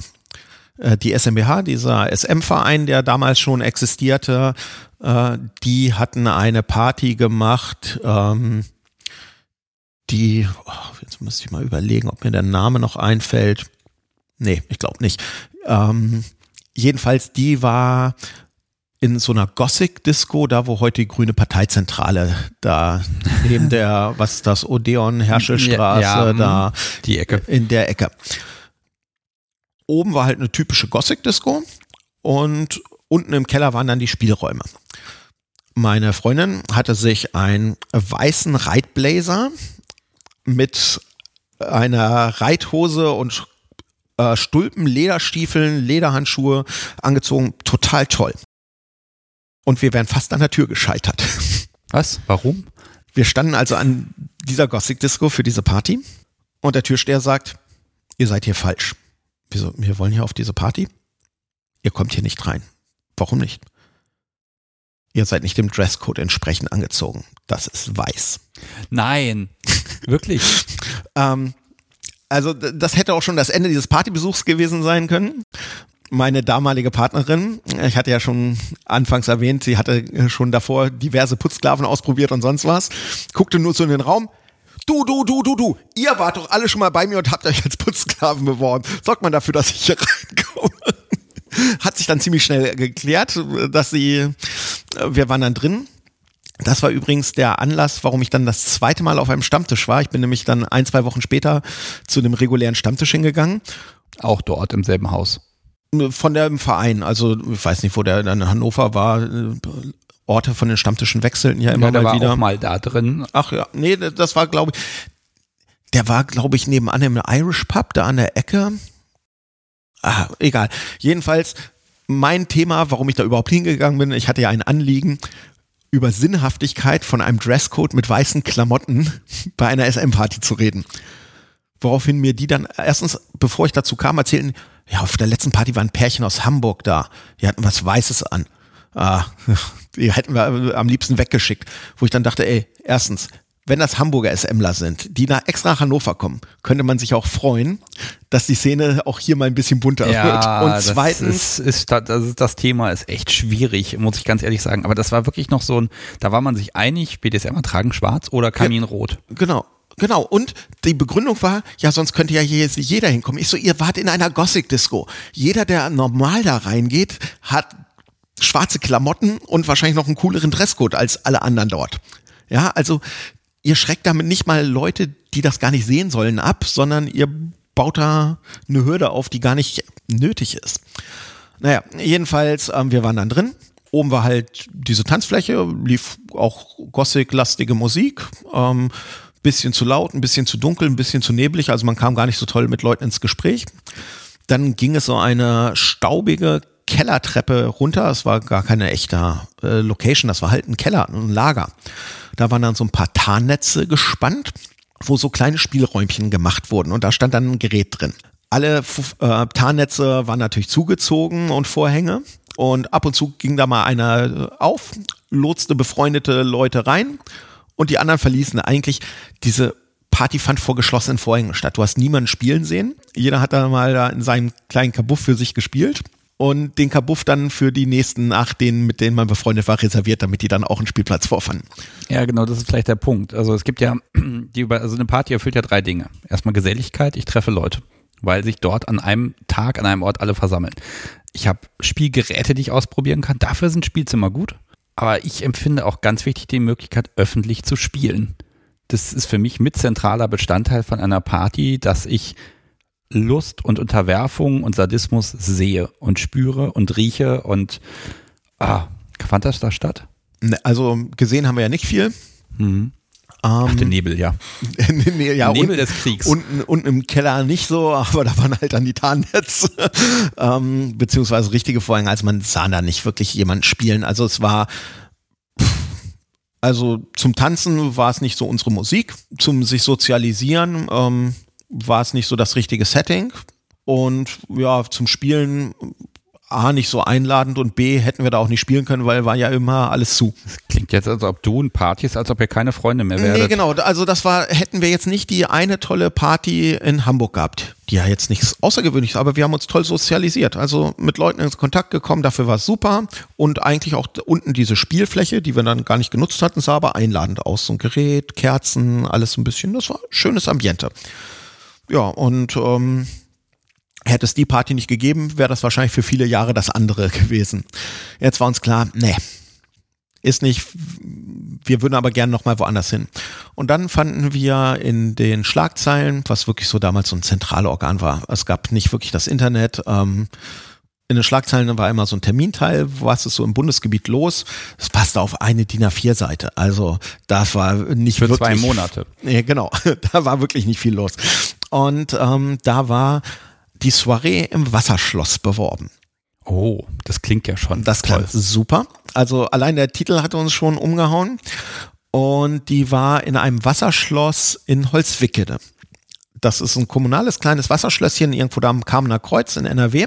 Und der Organisator hat das der Gemeinde aus der Tasche geleiert hat für eine subkulturelle Veranstaltung. Er war ähm, Österreicher, ich glaube sogar Wiener, hatte diesen typischen Schmäh, sehr lieber netter Freund geworden. Der hatte dieses Anliegen, so eine Subkultur muss auch Räume haben, um sich zu treffen, um zu feiern, um sich zu sozialisieren. Wo ich mittlerweile sage, ja, genau, da hat er recht, eigentlich fehlt genau sowas. Und er hatte dieses wunderschöne kleine Schlösschen da. Und ähm, das waren, glaube ich, zwei Etagen auch nur. Äh, wir kamen da an, waren total geflasht. Ähm, das war meine erste richtige Party, würde ich mal wirklich so bezeichnen. So viele Leute, die total toll angezogen waren. Selbstverständliche DS-Rollenverteilung. Nicht so hier wie Party, alle auch mit Halsband stehen da am ne, Tischchen rum und klönen und trinken Bierchen, sondern Subs knien ganz anmutig servieren, sonst was. Also die tollsten Sachen. Und wir so, oh, das hätten wir mal früher finden müssen. Boah, war das toll. Ich glaube, es gab eine Party davor. Also wir waren schon auf der zweiten Ausgabe, also so viel haben wir auch gar nicht verpasst. Aber gefühlt, wir sind an dem Tag, wir mussten am nächsten Tag arbeiten, sind dann nachts zurückgefahren, irgendwie um zwei oder so haben wir die Segel gestrichen und dachten, oh Gott, wir wären gerne so lange geblieben noch. Ähm, später haben wir erfahren, glaube ich, um drei ist da immer Schicht im Schacht gewesen. Also so viel haben wir auch nicht verpasst, aber das war, das war eine Erleuchtung, ja, so Gewölbekeller, wo dann da tolle Geräte standen und diese Leute und diese Freundlichkeit am Buffet, du hast dich mit Leuten unterhalten, äh, es gab eine Sklavenauktion, das total spannend. Also wie kommt es, dass das dort funktioniert hat? Weil die Leute sind ja prinzipiell erstmal dieselben. Oder wie hat er gefiltert? Was hat er angestellt, dass er nicht nur das Ambiente hatte, sondern die Gäste müssen ja dann auch dazu passen? Oder lag es einfach hier in Hannover? Das, nee, nee, oder das in Hamburg? liegt, äh, also, also wo kommt's her? Wieso es bei ihm damals so war, weiß ich nicht. Ich kann aber sagen, wieso es ähm, all die Jahre danach bei uns ganz funktionierte. Ich glaube, du konntest bei der Soiree im Wasserschloss dich auch einfach nur anmelden. Ja, du hast dich angemeldet und bist dann dahin gefahren. Bei uns kaufst du in unserem Webshop die Tickets. Wir filtern niemanden. Aber du musst Bock darauf haben, ein bisschen Geld auszugeben. Das war jetzt auch nicht teuer. Wir, wir reden über, keine Ahnung, 40, 50 Mark oder so. Das war Geld, aber dafür hättest du halt auch ein oder zweimal schick zum Italiener gehen können. Bisschen gehobener. Ja, ganz ehrlich, ich vergleiche das heutzutage auch mit, was kostet ein Kinobesuch für zwei? Mit Genau. allem. Und wenn eine Party günstiger ist, dann stimmt da eigentlich was nicht. Ja, genau so. Ähm, also blöd das klingt, weil da kriege ich nur einen Film. Und dann musst du bereit sein zu fahren. Jetzt kommen wir nämlich zu dem Punkt, du hattest ähm, vorhin mal irgendwann erwähnt, ähm, ja, da sind wir in Deutschland gut dran, hier gibt's so viel. Wenn es so viel gibt, sagst du auch, warum soll ich denn woanders hinfahren? Für was Besonderes? In den 90ern gab es relativ wenig. Für die guten Sachen bist du weit gefahren, weil es wenig gab. Und ähm, als wir dann, ich mache mal einen kurzen Zeitsprung, als wir unsere allererste Party äh, in einer anderen Location, wir haben auch privat mal was bei uns gemacht, aber als wir eine erste richtige Schlossparty gemacht haben, kam die Hälfte der Gäste, also wir hatten 200 Gäste, fast 100 kamen aus München oder aus dem Münchner Raum, weil in München Freunde von uns einen SM-Laden No Respect hatten und die haben gesagt, wenn René und Jacqueline diese Party machen, das, die kennen wir, dann ist das, die Qualität wird stimmen, das lohnt sich. Und dann ist einfach mal eben so 100 Leute aus München nach Deutschland gereist. Okay, pass auf, lass uns das doch jetzt einfach mal übernehmen. Also voll drauf, Schlosspartys, weil das ist, für mich bist du, du kommst ja aus derselben Stadt wie ich, aus Hannover. Und der René, das ist der, der macht diese Schlosspartys. Du bist aus meiner Perspektive die ersten Jahre, wo ich immer nur von dir gerüchteweise gehört habe, gesehen habe ich dich da erstmal nie. Du bist der mit den Schlosspartys. Und mehr, das, ist offenbar mit dir wirklich verwoben, dass du das halt bist, dass diese Partys du sind. Und ähm, lass mich das mal fragen, wann hast du damit angefangen, solche Partys zu machen? Unsere allererste Nacht der Leidenschaft, das war der Name unserer ersten Schlossparty, hatten wir im Januar 1999. Also wir haben 1998 ähm, die Firma gegründet und weil man musste ja auch SM-Möbel anschaffen und ähm, wir mussten ja auch Tickets verkaufen und ähm, das darfst du ja in Deutschland nicht so einfach so machen, weil ich weiß noch, ähm, wir haben angefangen und 98 hatten wir auch gleich einen Brief vom Finanzamt, ähm, wir sollten doch mal bitte sagen, was wir denn da machen super, weißt du, also es ist noch nicht mal Steuerpflichterklärung, dass du die reinreichen musst. Ja, aber musst du schon erklären. Okay, also vielleicht, also nehmen, nehmen wir wirklich mal diese, diese Events, mal von vorne bis hinten. Ähm, erstmal die Frage, warum? Mach doch Arbeit.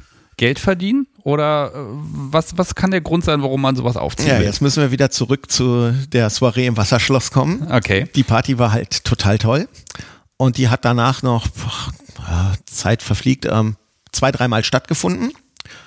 Und dann war's das. Dann hatte ein Pärchen an einer lauen Sommernacht, nachdem um vier Uhr oder so diese Party zu Ende war, gemeint, in dem Park vor dem Schloss noch eine Hängesuspension, kleine Session zu machen. Ähm, was dann wohl irgendwelche Anwohner, die ihre Hundigasse führten, gestört hat, woraufhin die Gemeinde sagte, für so einen Schweinkram ähm, geben sie diese Location nicht mehr her. Damit war diese Partyreihe Geschichte. Und das war die beste Party, die wir bis dahin erlebt hatten. Das war das, wo wir uns wirklich tierisch drauf gefreut hatten. Und dann fand das nicht mehr statt. Es gab auch keine Alternativen irgendwo anders. Nee, und dann, also es gab andere Partys, aber die waren halt nicht so. Wir hatten in der Zeit auch schon diverse andere Partys ausprobiert, aber es gab es nicht. Jetzt hast du natürlich gehört, wie auch heutzutage, oh, wir machen da was, wir haben was in Planung, oh, die und die machen was, ah, da ist was in Planung, da wird es was geben, bla bla bla bla ein Jahr ging ins Land, das zweite Jahr ging ins Land und irgendwie passierte da nichts. Ähm, aber es war genau unser Ding. Und ähm, ja, dann saßen wir irgendeines gemütlichen Sommermorgens auf der Terrasse, blätterten in irgendeiner Frauenzeitschrift und da waren dann drin Urlaub auf einem Schloss in Frankreich. Wir so, oh, das ist was. Also wir hatten ja schon über die Affinität Mittelalter und SMler mal geredet. Ähm, Schlösser, Burgen, ganz großartig. Also ich finde, das ist auch so das passende Setting für SM. Auch wenn wir jetzt so über DS reden, die Herrschaften sitzen da irgendwie am Kamin und die Dienerschaft kommt aus der Küche und serviert oder ist da irgendwie an so einem Säule festgebunden. Ähm, total toll für so ein Setting. Und dann dachten wir auch, cool, Schloss, Urlaub machen. Ah, fragen wir mal unsere Freunde, unsere Vanilla-Freunde und die hatten alle keine Zeit. Also, ach, nach Frankreich, wir wollen lieber eigentlich nach Italien. So, ja, wir haben jetzt schon Kinder, also die Kinder müssen mit, gibt's da einen Pool. Die anderen, also wenn die Kinder mitkommen, dann können wir nicht entspannen, dann machen wir es auch nicht. Äh, wir wollen unser Hund mit, nee, wenn die einen Hund mitbringen, Freundeskreis war tot. So, dann dachten wir so, hm, fragen wir doch mal unseren SMigen Freundeskreis, dann könnten wir auch das Ambiente für was anderes nutzen ja, SMiger Freundeskreis so, ja, habt ihr denn schon ein konkretes Datum? Also wenn ihr das wisst und wir Zeit haben, kommen wir auch. Ähm, wie sieht's denn mit Playrooms aus? Wie, es gibt da keine Geräte? Nee, also ohne Playrooms? Oh, nee, hm. Okay, also erstmal Ansprüche. Genau, erstmal Ansprüche und am Ende wäre gar nichts gewesen. Und dann haben wir gesagt, ach komm, das, die Idee ist so gut, das setzen wir um. Wir gehen jetzt einfach mal in die Vollen und reden mal mit den Leuten. Und so, pass auf, also Playrooms gibt's da nicht. Wenn wir ein Playroom haben wollten, müssten wir die Geräte entweder leihen oder kaufen, das kostet Geld und wir brauchen irgendwie ein Auto, mit dem wir die nach Italien oder Frankreich kriegen. Kostet auch Geld, also Miete oder man muss sowas kaufen. Ja, wir würden auch mehr bezahlen. Wir so, ja, aber das wird erheblich mehr kosten. Ja, würden wir auch bezahlen wir haben das blauäugigerweise für bare Münze genommen. ja, also sagen, heutzutage würde ich darauf nicht mehr ganz so viel geben, aber manchmal muss man halt auch Risiken machen. Ich meinen Eltern ein Kombi aus der Tasche geleiert, so mein altes Auto war langsam mal austauschreif. Und ich so, ja, mir fehlt so ein bisschen Geld, wir würden gern Kombi haben. Meine Mutter dachte schon, oh Gott, jetzt gibt's Nachwuchs. ähm, aber auf jeden Fall kam dann so ein alter, klappriger Mercedes-Kombi ins Haus die waren damals auch nicht so teuer, wie sie dann Jahre später wurden. Also heute sind ja Kombis so Luxusgüter. Damals so ein alter, klappriger Kombi konnte man sich auch als Student noch leisten mit ein bisschen Zuschuss von den Eltern. Ja, dann fehlt noch die SM-Möbel. Moment, lass mich nochmal vielleicht das Konzept, was ihr erarbeitet habt, sehen. Also, es muss ein Schloss sein. Dann habt ihr eine Liste an, an To-Dos, an Problemen. Zum Beispiel, es soll eine SM-Party sein, das heißt, es muss ordentlich beheizt werden. Ich weiß, das ist bei Schlössern und Burgen schwierig. Ihr wollt habt dort an Erwartungen vom Publikum, also es müssen Möbel da sein, es müssen Separés da sein, es muss für Getränke gesorgt werden, für Stimmung, Beleuchtung. Eigentlich müsst ihr doch alles mit hinschleppen und müsst unfassbar viele Ansprüche ähm, erfüllen. Äh, was, was habt ihr da gefiltert? Wo habt ihr gesagt, das braucht es und das braucht es vielleicht nicht? Weil man muss ja echt mal das ein bisschen runterbrechen, weil sonst macht man sich jahrelange Arbeit und es wird nie was werden. Aber Sebastian, wir beide sind jetzt älter. Ich war damals ein kleiner Student. Da hat man sich nicht so viel Gedanken gemacht und das ist gut. Hätte ich mir diese Gedanken gemacht, würde ich bis heute nicht so eine Party machen. Okay, gut, also gedankenlos, das ist das Konzept. Ja, also Hauptsache Schloss. Also nein, das Konzept, wie wir uns eine Party vorstellen, das war da wie das wirtschaftlich sich rechnet, war doch, es ging doch gar nicht darum, wir wollten gar kein Geld verdienen. Diese GBR war ja jetzt auch nicht, wir haben keine AG gegründet oder sonst was, UG gab es damals nicht. Wir haben einfach nur dieses Konzept umsetzen wollen. Und wenn es plus minus null gewesen wäre, wäre super. Jetzt fehlten uns SM-Möbel. Äh, haben wir ein paar Hersteller angeschrieben, könnt ihr uns was leihen? Gab es nicht. Ähm, also so, so ein Geräteverleih Gibt es auch, glaube ich, bis heute nicht, wüsste ich nicht nee, so. fände ich mal gut. Also du kannst bestimmte Sachen leihen, also du kannst so Fickmaschinen und sowas, sowas kann man inzwischen leihen, kommt dann schön per Post nach Hause. Ähm, das geht für ein Wochenende. Aber so richtig Möbel leihen wüsste ich jetzt auch nicht. Ist auch, glaube ich, immer schwierig, weil die Transportkosten blöd ja. Wir hatten damals auch wieder, also man ist so ein roter Faden, der sich durchzieht, die Schlagzeilen. Man findet alles Mögliche, hat man damals in der Szene in Schlagzeilen gef ähm, gefunden. Da war eine Anzeige für SM-Möbel, die kombinierbar waren. Aus einem Möbel konntest du mehrere Varianten machen von Latowski. Der hat ähm, danach Keuschheitsgeduld gemacht, macht er glaube ich immer noch. Ähm, die Geräte macht er nicht mehr, wenn ich das richtig in Erinnerung habe. Aber damals hat er halt diese tollen kombinierbaren Geräte gemacht. Du konntest die Kleins zusammenlegen. Also wir hatten für die Urlaube nachher vier Geräte gekauft. Die halten bis heute. Wir haben die zweimal überarbeiten lassen, aber seit den 98 gibt es vier Geräte bei uns im Bestand, die man demontiert, klein zusammengelegt in den Bettkasten von einem 1,40 mal 2 Meter Bett legen konnte oder auch in einen Kombi packen. Und so kamen wir zu einem Galgenpranger. Also du hattest so ein Galgen, wo du jemand hochziehen konntest, Hänge, Bondage, weiß nicht, ob das das gehalten hätte, aber so Hände hochziehen, weil in so einem Schloss kannst du ja auch nicht mal schnell einen Deckenhaken reindübeln. Ähm, konntest ein Prangerbrett anbinden. Dann gab es die Streckbank, die gleichzeitig zum Bock umfunktioniert werden konnte und zum Günstuhl mit so Fußschalenerweiterungen. Ein Käfig, ähm, der nur Käfig war. Gut, du hast oben ein Prangerbrett und ähm, was hatten wir denn noch? Und einen Fesselungsrahmen, der gleichzeitig auch als Andreaskreuz und als Bock dienen konnte. Oder ist ja schon mal eine gewisse Grundausstattung da. Genau, und das war ja erstmal nur so eine Idee. Wir machen so einen Sommerurlaub in Italien und Frankreich, haben dann ähm, diese Geräte gekauft, ähm, hatten natürlich nicht so viel Geld, um die zu bezahlen. Du findest in ganz alten Schlagzeilen Fotos vom jugendlichen René, äh, halbnackt im Keuschheitsgürtel oder in einem Käfig gesperrt. Ich habe dann für den Hersteller gemodelt, um dadurch einen Rabatt und ein aufgeschobenes Zahlungsziel für diese Geräte zu bekommen. Okay, also mit wirklich ganzem persönlichen Einsatz. Mit ganzem persönlichen Einsatz, genau. Das heißt aber, ihr wolltet das unbedingt. Wir wollten das unbedingt, wir wollten das für uns, ähm, wir wollten das unbedingt. Wir waren dann, der erste Urlaub, den wir dann durchgeführt hatten, war in Italien. In, was war denn das? In Venetien, nahe der Piave.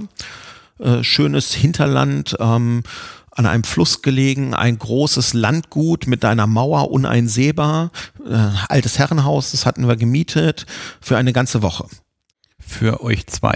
Nein, also da ist okay. Das klang wir, jetzt so, ihr macht Urlaub genau, und also wollt wir, die Geräte wir, schon mal testen. Nee, wir haben die Geräte und das alles. Wir haben dann über die Schlagzeilen auch Leute gesucht, die äh, mit uns diese Urlaube machen wollten und hatten dann da feste Termine rausgegeben und da für den Termin, für die sich dann genug gemeldet hatten, da haben wir dann den Urlaub durchgeführt. Das waren außer uns drei Pärchen. Das deckte zumindest so ein paar der Kosten. Also es, wir waren immer noch weit im roten Bereich. Aber, ähm, aber ihr hattet Spaß und ihr hattet die Party, die genau das ist, was ihr wollt. Also das erste Pärchen tauchte schon gar nicht auf. Ah. Seitdem machen wir auch immer Vorkasse. Man lernt ja auch der Zeit. Also waren zwei Paare. Das eine Paar die wollten das Anwesen gar nicht verlassen. Sie zog sich drei, vier Mal um, trug immer die coolsten Latex-Outfits und sonst was. Die tobten sich die ganze Zeit auf diesem Anwesen aus. Und das andere Pärchen, die waren eher ein bisschen zurückhaltend, die wussten noch nicht, ob sie öffentlich spielen wollten, aber die wollten kulturell alles Mögliche, Venedig, Umland sehen. Also haben wir dann tagsüber mit dem einen Pärchen das Umland erkundet, Märkte, Museen, Venedig, also war super. Und mit einem anderen Pärchen haben wir viel gespielt. Also es war schöne Zeit. Das war so unser erster richtiger Urlaub. Okay, also das war jetzt schon als Party deklariert, aber noch ganz klein, rote Zahlen, einfach machen und selber genießen vor allen Dingen. Also das ist halt wirklich noch was, wo ihr auch selber Spaß hattet. Genau, es ging nur darum, dass wir das selber umsetzen wollten. Es ging nicht um Gewinne erzielen, sondern sollte sich einfach nur tragen am besten. Und das war es eigentlich. Jetzt ist das halt so eine Sommersache gewesen. Wir haben dann noch ähm, drei oder vier Urlaube gemacht und hatten jetzt die Geräte bei uns zu Hause rumliegen. Und wir hatten Ach, so eine Last. Und wir sind ja aus dieser kleinen Wohnung, wo ich da früher mal ich mal als Putzsklave beworben habe, in eine große 150 Quadratmeter Altbauwohnung gezogen, weil wir gesagt haben, komm, wir haben zwei Wohnungen, ziehen wir zusammen, sparen Geld oder ziehen wir zusammen, schmeißen beide dasselbe Budget rein und leisten uns was Größeres. Wir haben gesagt, ach, was Größeres und dann fanden wir diese traumhafte Altbauwohnung mit Stuck und Parkett und bezahlbar und mitten in Hannover war super. Das heute jemand erzählt, der hält das für ein Märchen. Ne? Ja, für. Hätte man nicht zwei Wohnungen behalten können, eine zum Spielen, eine zum Leben? Ja, aber du könntest auch in einer deutlich größeren, schicken Altbauwohnung leben. Okay. Wir reden jetzt wieder äh, über ja, alte ist, Substanz, äh, ja, es, Geschmack. Es, es, ist ein Argument. Da hast du, ne, so eine Altbauwohnung ist ja, geht, kommt ja so einem alten Herrenhaus auch schon recht nah. Ne? Ja, ganz genau. Und wir hatten dann auch so ein, uns, unsere Vermieter wohnten oben unterm Dach. Ähm, also ganz so, es war vier, fünf Etagen. Und wir haben die Wohnung auch nur bekommen, jetzt wieder, wie man heute an eine Wohnung kommt der Besichtigungstermin wäre zwei, drei Tage später gewesen. Jetzt hatten wir die am Telefon und hatten gesagt, ja, wir würden uns die aber schon gerne angucken. Wir sind eh gerade in der Nähe. Da meinte sie, ja, wir hätten keinen Schlüssel, die Mieter sind nicht da, aber wir könnten mal vorbeikommen, dann könnten wir uns mal vorstellen. Deren Hund mochte uns, die hatten eine richtig schön ausgebaute Dachetage. Wir konnten so aus dem Fenster runterpeilen, so ein bisschen Parkett sehen da unten in der Wohnung und sagten, oh, nehmen wir. Ja, blind läuft. Hätten wir das nicht gemacht, hätten wir diese Wohnung nie bekommen. Ja, aber das ist ja, okay, dieser, dieser Mut zum Risiko, der zieht sich durch. Ja, genau. So, pass auf, die Uhr, die Uhr. Party, große Party. Die Leute kommen aus München. Äh, ist das einfach eine Entwicklung gewesen oder wann, habt ihr irgendwann gesagt, nee, wir machen das jetzt in groß? Ganz kurz. Wir hatten jetzt diese große Wohnung, wir hatten die Geräte da drin. Was liegt näher, als mal eine kleine private Party für Freunde zu machen? Ja, natürlich. Jetzt sind wir wieder ein bisschen blauäugig, weil wenn Freunde kommen, dann muss auch ordentliche Auswahl an Wein, an Sekt, an Essen da sein. Essen muss warm gehalten werden. Also Catering Service, auf die Idee kommst du als Student nicht. Also sind wir zur Metro gefahren mit der Karte von Freunden, haben dann da Chauffage gekauft und günstige Sektgläser und Weingläser. Also wir haben, glaube ich, 1000 Mark ausgegeben für unsere erste private Party. Kam dann auf die Idee, so üppig haben wir es nicht, dass wir alle Freunde umsonst reinlassen. Wir bitten einfach um eine kleine Spende, wer kommt. Oh Gott. ähm, ja, die Spende. War sehr durchwachsen, also es kam ein bisschen was rein, aber es hielt sich in Grenzen. aber es ist ja egal, weil es ging wieder nur darum, wir wollten gerne eine Party für uns feiern. Es war toll. Und was sagten die Leute? Ja, wann ist denn die nächste? Ja, nicht so, also noch vor dem Dankeschön, dass es toll war, wann ist denn die nächste? Ähm, ja, also eigentlich war es so als einmalige Sache geplant. Tja, und dann seid ihr in der Pflicht. Genau, dann haben wir dann drei, vier private Partys, glaube ich, bei uns gemacht. Das heißt ja vorher die ganze Bude alles aufräumen, alles sauber machen, alles in Schuss bringen und hinterher den ganzen Mist schon wieder. Zwei, drei Tage vorbereiten und kochen. Wir haben die ganzen Bücherregale mit ähm, weißen Tüchern abgedeckt, damit das äh, überall Kerzen verteilt in so Gläsern, damit die nichts abfackeln und so. Haben uns richtig Mühe gegeben. War toll, weil wir hatten auch was. War ja auch für unsere Freunde und also unsere Kinky-Freunde. Ja, ihr seid ja trotzdem Gastgeber, das heißt, ihr seid gehetzt. Und ihr seid fertig, wenn es losgeht. Bei der ersten mit Freunden ging das noch. Dann brachten aber die Freunde deren Freunde mit. Und bei der dritten Party waren das die Freunde von Freunden von Freunden so ungefähr. Und du kanntest die Hälfte der Leute nicht mehr.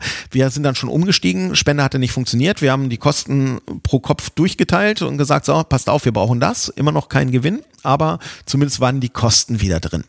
Aber viel Aufwand. Jetzt hatte eine Freundin von uns geheiratet oder wollte heiraten und guckte sich hier diverse Locations an und kam dann zu dem Schlösschen im Kurpark Bad Nendorf. Das ist so ein kleines, weißes, klassizistisches Schlösschen. Und wir waren da eh mal am Steinhuder Meer, sind spazieren gegangen und dachten, ach, gucken wir mal, wo die heiraten. Ohne Hintergedanken. Wir standen da, drückten uns die Nase platt, guckten ein bisschen rein, um einfach nur mal die Location auszuchecken.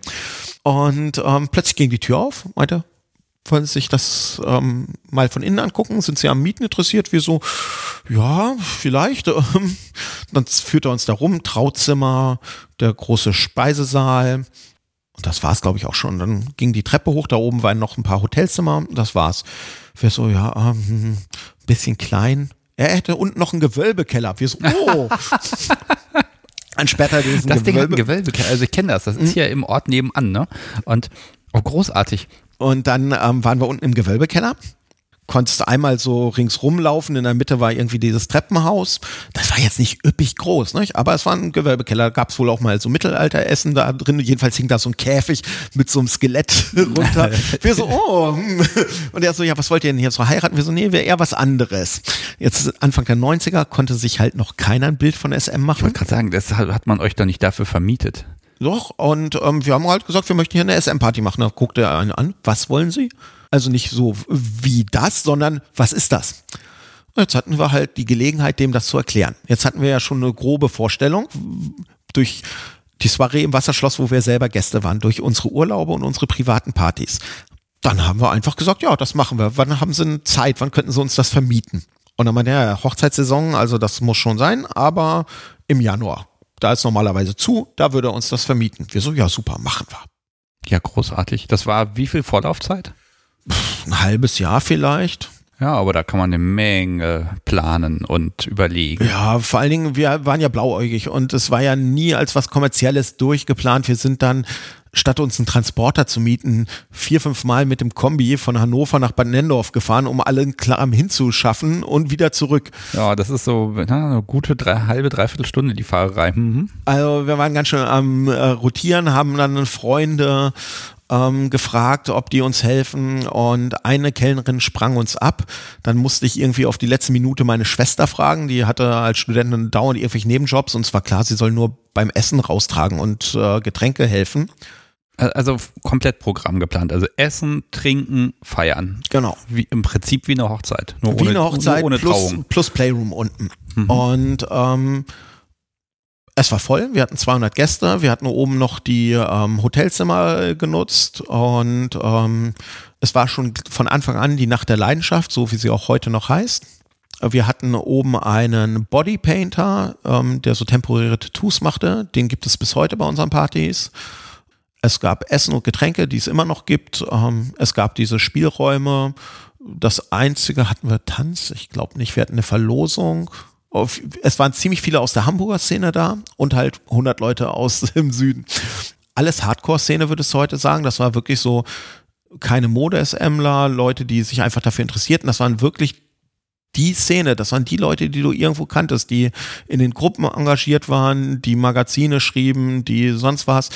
Und jetzt kommt, wir hatten ja schon über Fetisch-Dresscode geredet, dass da die Schnittmenge deutlich größer war und nicht so separiert. Am Ende des Abends hatten so viele Leute Sex. Wird ja mal gesagt, so SMler haben keinen Sex. Und die hatten Sex auf einer SM-Party. Warum? Sag doch sowas nicht. Also ich habe gelernt, dass das, das macht man nicht. Genau. Also das ist ja auch so dieses Klischee. So, so, so Swinger sagen ja immer so, ja, SMler, die hauen sich nur, die ficken nicht. Und beide sagen über die Fetischisten, ja, die ziehen sich nur schön an und wollen gesehen werden und machen nichts. Und alle sagen über die Swinger, ja, nee, die laufen hier mit Netzhemd und Badelatschen rum. Und äh, das sind Klischees. Die gab es damals so nicht. Aber es war halt keine Swinger-Party, wo die Leute jetzt wilden Partnertausch oder so machten, sondern die Atmosphäre war so schick. Den Leuten hat die Atmosphäre, die haben sinnlich gespielt, also die Playrooms waren rund um die Uhr super belegt, alle hatten richtig Spaß. Es war so eine tolle Atmosphäre, dass die Leute einfach keinen Bock hatten zu warten, bis jetzt noch zu Hause sind oder ins Hotel. Die haben sich eine dunkle Ecke gesucht, wie man das so früher auch so in Discos oder auf Hochzeiten oder so machte und haben dann losgelegt. Also, was, was habt ihr denn gemacht, damit diese Stimmung entsteht? Also man kann ja, man kann die Tür aufmachen und sagen, so Leute, da. Habt ihr ein bisschen Programm mit drin gehabt? Also es gibt ja mal diese Partys, also ich mal ganz persönlich, ich mag Partys, wo einfach Leute sind, wo Stimmung ist, aber wo ich kein striktes Programm habe. 19 Uhr das, 19.30 Uhr das, 20 Uhr der große Einlass, 20.30 Uhr Vorstellung aller Sklaven, dann gibt es noch eine Million Regeln und Aufpasser. Also, das ist mir immer zu, ja, zu strikt, weil ich einfach so dieses organische, hier ist ein Raum, hier kann ich machen, was ich will. Und wenn der durch so einen Terminplan äh, ständig äh, begrenzt wird, dann kriege ich da immer Probleme. Wahrscheinlich rede ich mich gerade um Kopf und Kragen. Ähm, aber wie eng begrenzt habt ihr das geleitet?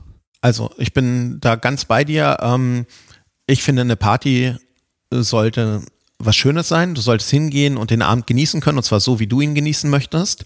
Und ich möchte kein geleitetes Programm machen. Ähm, guter Freund von mir, äh, Gunnar von Eroluna, der macht ja nur so Partys, die ich immer so als geleitet sage. So, ich sage mal Animationen äh, dazu. Äh, Abend der O, seine Casino, ich glaube Casino Bizarre oder äh, wie die alle heißen. Es gibt immer ein Rahmenprogramm und dementsprechend wirst du da bespaßt. Was toll ist, viele Leute mögen das. Die brauchen das, glaube ich, auch, weil sie sonst nicht wissen, was mache ich jetzt, was ist jetzt angemessen. Und bei mir ist es halt, ich mag das ungerne mich selber äh, so, so ein Protokoll unterordnen und sagen, oh, jetzt muss ich das machen, jetzt muss ich das machen und dieses.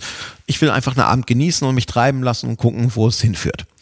Und ähm, so war unsere Party auch. Wir hatten eine Verlosung. Ich glaube, wir haben Fotos verlost. Und für gegen die Lose gegen Geld und die gingen für einen guten Zweck. Ich glaube, wir haben für Amnesty International gespendet. Wir hatten eine Bilderausstellung, wir hatten diesen Bodypainter, wir hatten einen Piercer, der hatte mit dem hatten wir ausgemacht, dass äh, wir ihn bezahlen. Die Leute bezahlen nur den Schmuck, aber er pierste halt den ganzen Abend. Er hatte äh, alles da ähm, eingeschweißt, steril mitgebracht. Also sonst hätten wir es nicht gemacht, weil es muss ja auch irgendwie passen. Also wir hatten so diverse Sachen, die zusätzlich angeboten waren. Die Piercing Flatrate finde ich auch geil. Äh, Insofern gab es Angebot, aber es gab kein Show-Act und es gab auch ähm, nur eine gewisse Einlasszeit, wie halt bei jeder Party dann. Und ab dann ist das Dinner offen und es war ein Buffet, also es war auch fließend. Und ähm, ja, das war so ein treibender Abend. Es war echt schön. Den Leuten hat's gefallen. Viele haben gesagt, wann gibt's denn wieder was? Wir so, müssen natürlich, wir mal schauen. Natürlich kommt die Frage. Ähm, lass mich mal fragen. Alkohol und Drogen. Ja, Alkohol gibt es bei allen unseren Events. Ich gehöre auch nicht zu diesen Leuten, die strikt sagen, ah, äh, in Amerika sagen sie immer, never play intoxicated. Ähm, ich sitze dann da, ich kenne da sehr viele, die auch Workshops geben, die Bücher schreiben und wir sitzen dann da bei Partys zusammen und unterhalten uns, trinken auch was gemeinsam und gehen dann los spielen und grinsen alle, ja, never play intoxicated. Ähm, du musst halt das Maß kennen. Weißt du, wenn du dich abfüllst, wenn du nicht mehr weißt, ähm, boah, was tue ich dem an? Es kommt ja auch wieder drauf an. Würge ich jemanden, weil ich auf Atemreduktion spiele, möchte ich vielleicht gar nichts getrunken haben, damit ich komplett reaktionsschnell bin. Lasse ich Sabi nur ein bisschen knien und mich bedienen, dann kann ich auch einen Whisky trinken und weil ich hau sie nicht und ich fessel sie nicht und sonst was. Weißt du, es ist. Ja, das ist so ein bisschen die Extreme, ne? Sich abschießen funktioniert gar nicht. Auf der anderen Seite, äh, ich zitiere mal eine, eine Hörerin-Mail, die ich mal bekommen habe. Ja, also auf Partys, wo schon steht Begrüßungssekt, da gehe ich nicht hin, da trinken die ja Alkohol zwangsweise.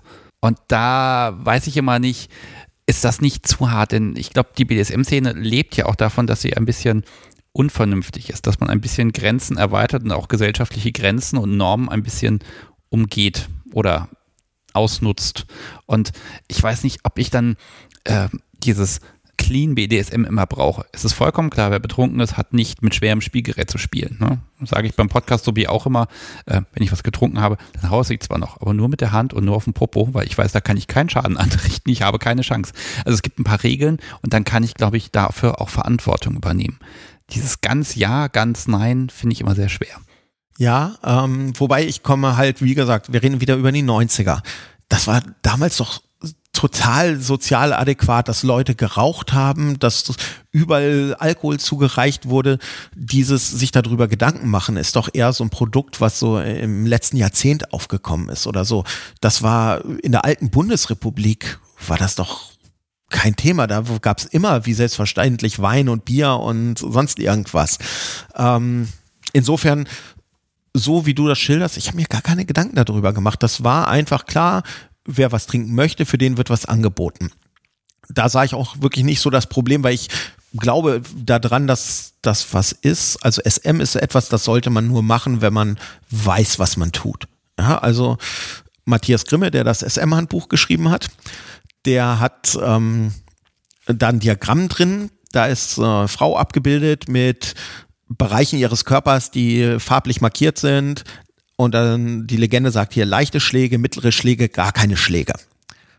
Meine Geschäftspartnerin äh, hat ja schon erwähnt, die ist sehr sadistisch, hatte dann irgendwann mal gesagt, Matthias, wo kann man denn deiner Meinung nach richtig hinhauen?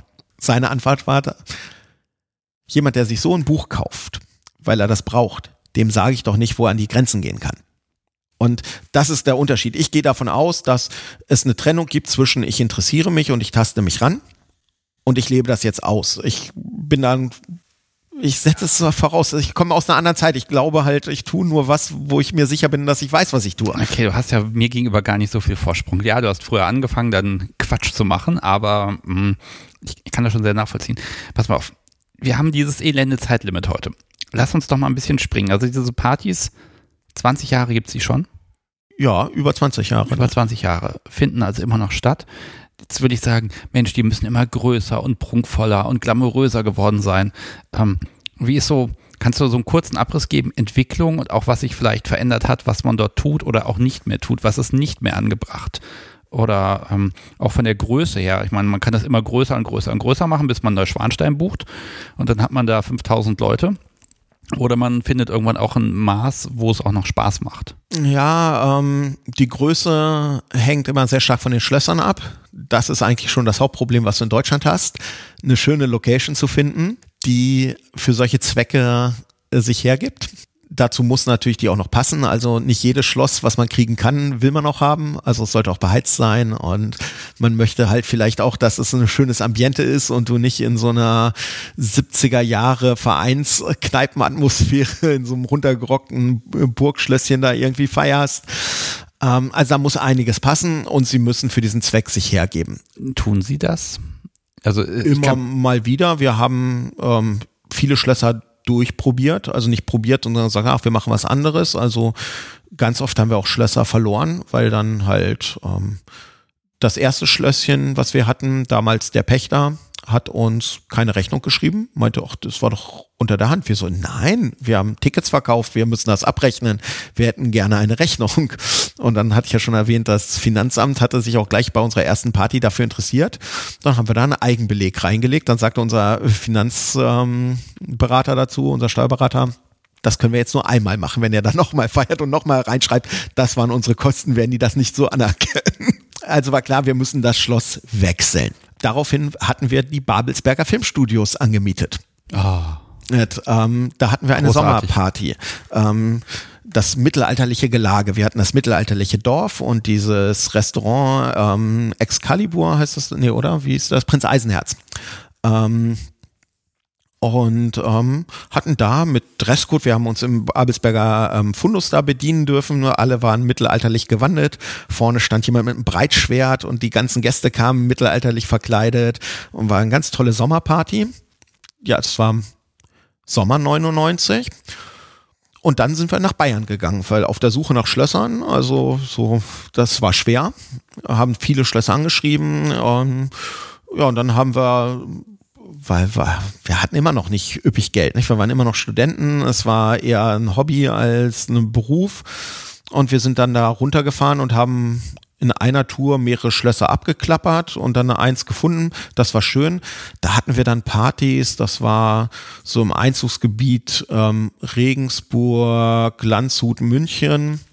Und ich glaube, da hatten wir so um die 400, 500 Gäste damals schon und war also deutlich größer und wir haben alles genutzt. Wir haben den letzten Gewölbekellerraum leer geräumt, der als Lager diente und die Hotelzimmer genutzt und sonst irgendwas.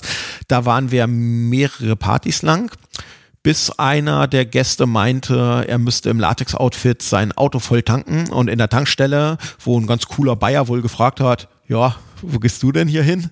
Ah. Sagt er, ah, ich bin zu einer exklusiven Schlossparty eingeladen. Ah. Äh, also auch ohne Nennung des Ortes kann sich jeder was denken. Ja. Woraufhin oh. der Tankstellenwärter da wohl ganz cool bei dem ähm, Hotelier mal fragte, du, hattet ihr eine Veranstaltung am Wochenende? Ja, man hat da nicht vorher angerufen, ne? Damit hätte das auch weiterlaufen können. Aber jetzt hat der Hotelier so Panik gekriegt, dass er sagte, nee, wir müssen hier Gras drüber wachsen lassen, alles weitere abgesagt. Ja, dann standen wir ohne neues Schloss da und mussten ein neues suchen. Ja, und so zog sich das immer mal wieder. Das ist also wirklich die Hauptaufgabe ist Klinkenputzen, Schlösser suchen. Die Location zu kriegen ist das Allerschwerste. Wenn wir jetzt rüber gucken, die Szene in den USA zum Beispiel, da, meine erste US-Party war in einem Hyatt. Ein Block vom Kapitol entfernt.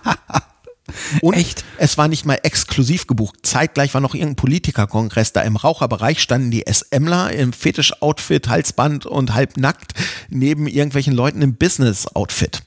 Und es hat sich überhaupt nicht gebissen. Und bis heute, du kriegst in Amerika, solange du sagst, hey, pass auf, folgende Auslastung, folgender Umsatz, Business, you're welcome. Pass auf, in 20 Minuten willst du durch diese Tür gehen. Ich werde hier bis zur letzten Sekunde mit dir aufnehmen. Alles gut. Aber lass mich doch mal bei den Partys noch ein bisschen vorspulen. Die letzte Schlossparty, wie lange ist es her? Wo, was ist so jetzt im Moment so der aktuelle Stand? Die letzte Schlossparty war im November. Wer hätte das gedacht? Also Corona ist ja eine verrückte Zeit. Ich hatte ja gesagt, eigentlich bin ich so im Vorruhestand, weil nicht viel möglich ist.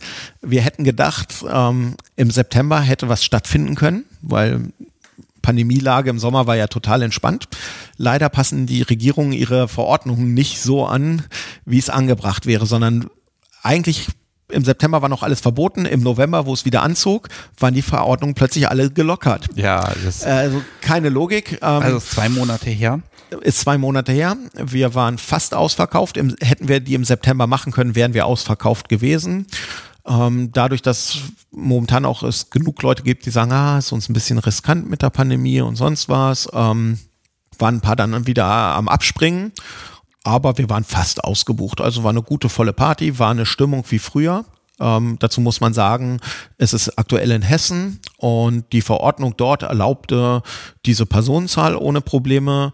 Wir hatten keine Maskenpflicht. Ähm, also wir konnten so wie früher feiern. Das wäre auch Bedingung gewesen. Also, also vom, vom Konzept. Also inzwischen, du sagst ja mal, man war blauäugig. Wie, wie professionell ist das inzwischen? Gibt es dann immer noch den Piercer, der da ist und gibt es vielleicht doch ein Rahmenprogramm? Also was, was hat sich getan? Also professionell ist ähm, mit jeder Veranstaltung, die du mehr machst, professionalisierst du dich ja natürlich selber. Du ähm, achtest auf andere Dinge. Also jetzt einfach nur mal von der Qualität, die du ablieferst welche Weine kaufe ich ein, wie verhandle ich, ähm, was brauchen wir. Irgendwann hast du plötzlich eine Rechtsschutzversicherung, du hast ähm, eine Veranstalterhaftpflichtversicherung, du hast ähm, ein paar Prozesskosten, weil doch mal irgendwas ist und ein paar Schäden, die du regulieren musst. Du bildest also Rücklagen, weil du weißt, ah, alle paar Jahre kommt da wieder was du hast ein Team, ähm, Leute, mit denen du immer mal wieder arbeitest, Leute, die du dauerhaft ähm, hast. Du musst irgendwie deine SM-Möbel, die ja auch mit den Locations wachsen. Jetzt hast du plötzlich ein großes Schloss, musst neue Möbel kaufen. Ähm, dann hast du plötzlich ein Lager. Dann ähm, merkst du, das kann ich nicht auf dem Laptop mehr nebenbei machen. Du hast plötzlich ein richtiges Büro mit Fächern und regalmeterweise Ordnern und einen Schrank, wo deine Tickets aufbewahrt werden. Du ähm, setzt dich mit Datenschutz auseinander, weil wir reden hier über eine ziemlich hohe Schutzklasse. Durch die Partys, jemand, der bei dir Tickets kauft, offenbart ja irgendwie seine Neigung. Ergo kannst du das nicht auf irgendwelchen wilden Servern ablegen oder sonst was. Das muss ordentlich gesichert werden. Du brauchst plötzlich einen Datenschutzbeauftragten und so weiter. Also es professionalisiert sich zwangsläufig früher oder später. Und irgendwann kommst du halt an diesen Punkt, das war bei uns irgendwie Anfang der 2000er Jahre, wo wir merkten, es ist so viel Arbeit mittlerweile, das können wir als Hobby nebenbei nicht mehr stemmen. Wir haben ja auch noch unsere normalen Berufe und nach Feierabend mal eine Party just for fun zu organisieren, cool. Zwei, drei Partys geht auch noch. Aber irgendwann sagst du, ich kann nicht nur noch jede Nacht hier äh, so einen Doppeljob machen, damit ich irgendwelche Leute bespaße. Ab jetzt muss entweder das bleiben oder wir müssen es professionalisieren, dass wir davon leben können. Und da haben wir dann den Schritt gewagt und daraus quasi unseren Hauptberuf gemacht. Ich kann dazu nur gratulieren. Ob das heute noch so möglich wäre, weiß ich nicht. Lass mich mal überlegen. Also wenn du jetzt auf einer Party bist oder wenn die Party stattfindet, jetzt im November, hast du da überhaupt Gelegenheit zum Spielen selber? Kommt das vor? Ist doch eigentlich nur für alle anderen. Diesen November habe ich ausnahmsweise mal richtig gespielt. Das Yay. ist aber sehr selten. ähm, ja, die, wenn du dich professionalisierst, bist du der Gastgeber. Das ist, wenn du gerne kochst und ein Restaurant irgendwann aufmachst, dann bist du der Koch. Bist du der Koch und nicht mehr äh, der Feinschmecker, der für seine Freunde kocht und selber mit isst. Das ist zwangsläufig so. Je nachdem, wie stark die Party ist, wie groß, ähm, welches Konzept, wir machen ja verschiedene Sachen, habe ich mal mehr und mal weniger Freiräume. Und dann musst du halt noch Gelegenheit haben. Selbst wenn ich meine Partnerin mitschleppe, die Hälfte des Abends oder mehr als die Hälfte des Abends arbeite ich. Da sitzt sie alleine rum. Das heißt ja nicht, ich sage dann so, oh, jetzt habe ich eine Stunde Pause quasi und lass uns spielen. Das ist, ähm, ja, die Leidenschaft ist mehr die als Veranstalter. Und wenn noch ein bisschen zusätzlich für mich abfällt, dann ist das nett, aber es passiert selten. Okay, ich mache da jetzt hier mal einen Strich drunter. Ah, es ist so gemein. Also pass auf, ich lade dich jetzt schon mal ein, dass wir entweder hier nochmal eine Fortsetzung machen oder aber ich dich einfach in so eine Live-Sendung reinschleife, um einfach mal über ähm, German Fetischball und USA zu reden. Also das, ah, das ist ärgerlich, aber ich sehe jetzt schon, die Folge ist jetzt schon über zwei Stunden lang, also ich hätte es eh splitten müssen. Alles gut, wir können über alles, ich habe die Zeit, ich nehme sie mir, wir wohnen nicht weit auseinander. Genau, also wir kriegen das hin. Ähm, aber jetzt haben wir natürlich diese Lücke, so mit Anfang 30, du hattest da deine Beziehung und das passte so. Lass mich noch mal gucken, jetzt bist du 47. Wie sieht dein Kink jetzt aus? Was hat sich entwickelt? Und ich weiß nicht, wie viel du verraten möchtest, wie viel privat da ist, aber in was für einer Situation lebst du eigentlich? Also, was, Ach, was, ja, was, was ist René ja, heute? Ich mache ja kein Riesengeheimnis drum. Also, Privatsphäre ist gut, aber ich m, baue da jetzt nicht so mega Mauern rum. Ich hatte bis auf ganz, ganz wenige Ausnahmen nur Szenebeziehungen, seit ich halt 19 geworden bin. Alle Frauen waren mehr oder minder kinky.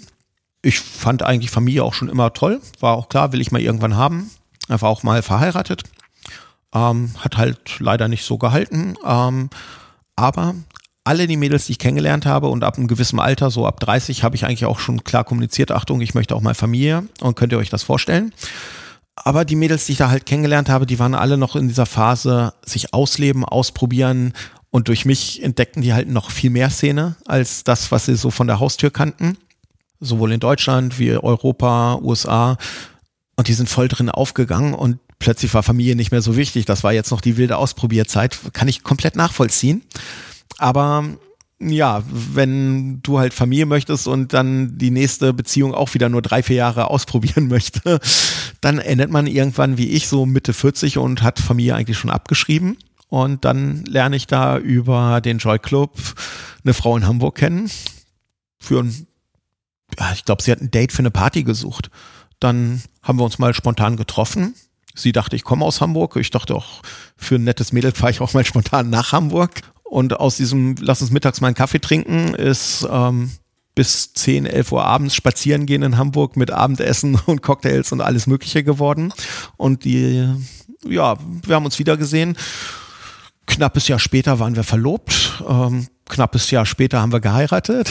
Knappes Jahr später war unsere erste Tochter da. Und ähm, jetzt kommt demnächst die zweite. Also ich bin mittlerweile sehr solide und glücklich, habe Familienpapa. Aber meine Frau gibt mir die Freiräume. Also ich darf die Partys machen. Was heißt darf? Es, ähm, für die große Liebe hätte ich vielleicht das auch nochmal überdacht. Also ich möchte nie, nie sagen. Aber bei ihr war von Anfang an klar, ich mache das. Das sie hätte sich vielleicht einen Mann mit einem seriöseren Beruf, so einen Anwalt oder so, vielleicht mehr gewünscht. Aber ähm, sie kann damit leben. Und ich glaube, das ist das Wichtigste. Jemand, der dich so sein lässt, wie du magst. Du hattest vorhin erwähnt, nicht jeder ähm, ist so hundertprozentig kompatibel. Dazu gibt es ja viel zu viele Kings und Leute mögen unterschiedliche Sachen.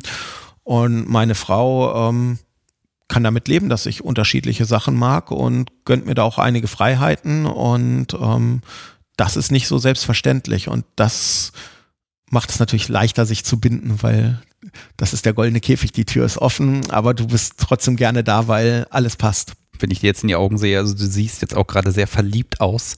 Das muss man ganz also ne, muss ich ganz klar formulieren. Ähm, du bist offenbar jetzt einfach mal angekommen und es wäre jetzt wirklich schade, wenn du diese ganzen Sachen nicht mehr machen würdest. Ich meine, es ist inzwischen dein Beruf geworden, aus einer Notwendigkeit heraus. Ähm, ja, ich würde sagen, da hast du ja einen Traum erfüllt. Ja, also es war gar nicht mein Traum. Ich wäre auch einfach, glaube ich, gern nur Gast gewesen. Weißt du, wenn dieses Soiree im Wasserschloss heute noch laufen würde als Partyreihe und ich da einfach mit meiner Partnerin drei, vier, fünf Mal im Jahr hinfahren kann. Wir legen ein bisschen Geld auf den Tisch, genießen den Abend, können von vorne bis hinten mitfeiern und ich verdiene mein Geld mit was anderem. Könnte ich auch mitleben. Fragst du mich aber, ob ich es bereue, den Beruf? Nein, dann werde ich es nicht machen. Also ich bin happy. Ich habe ähm, auf dem Weg in die USA auf eine Party ähm, einen Zubringerflug nach äh, Paris gehabt und da umzusteigen, weil das ist deutlich günstiger, so zu fliegen. Und habe einen Kommilitonen von mir von der Uni getroffen.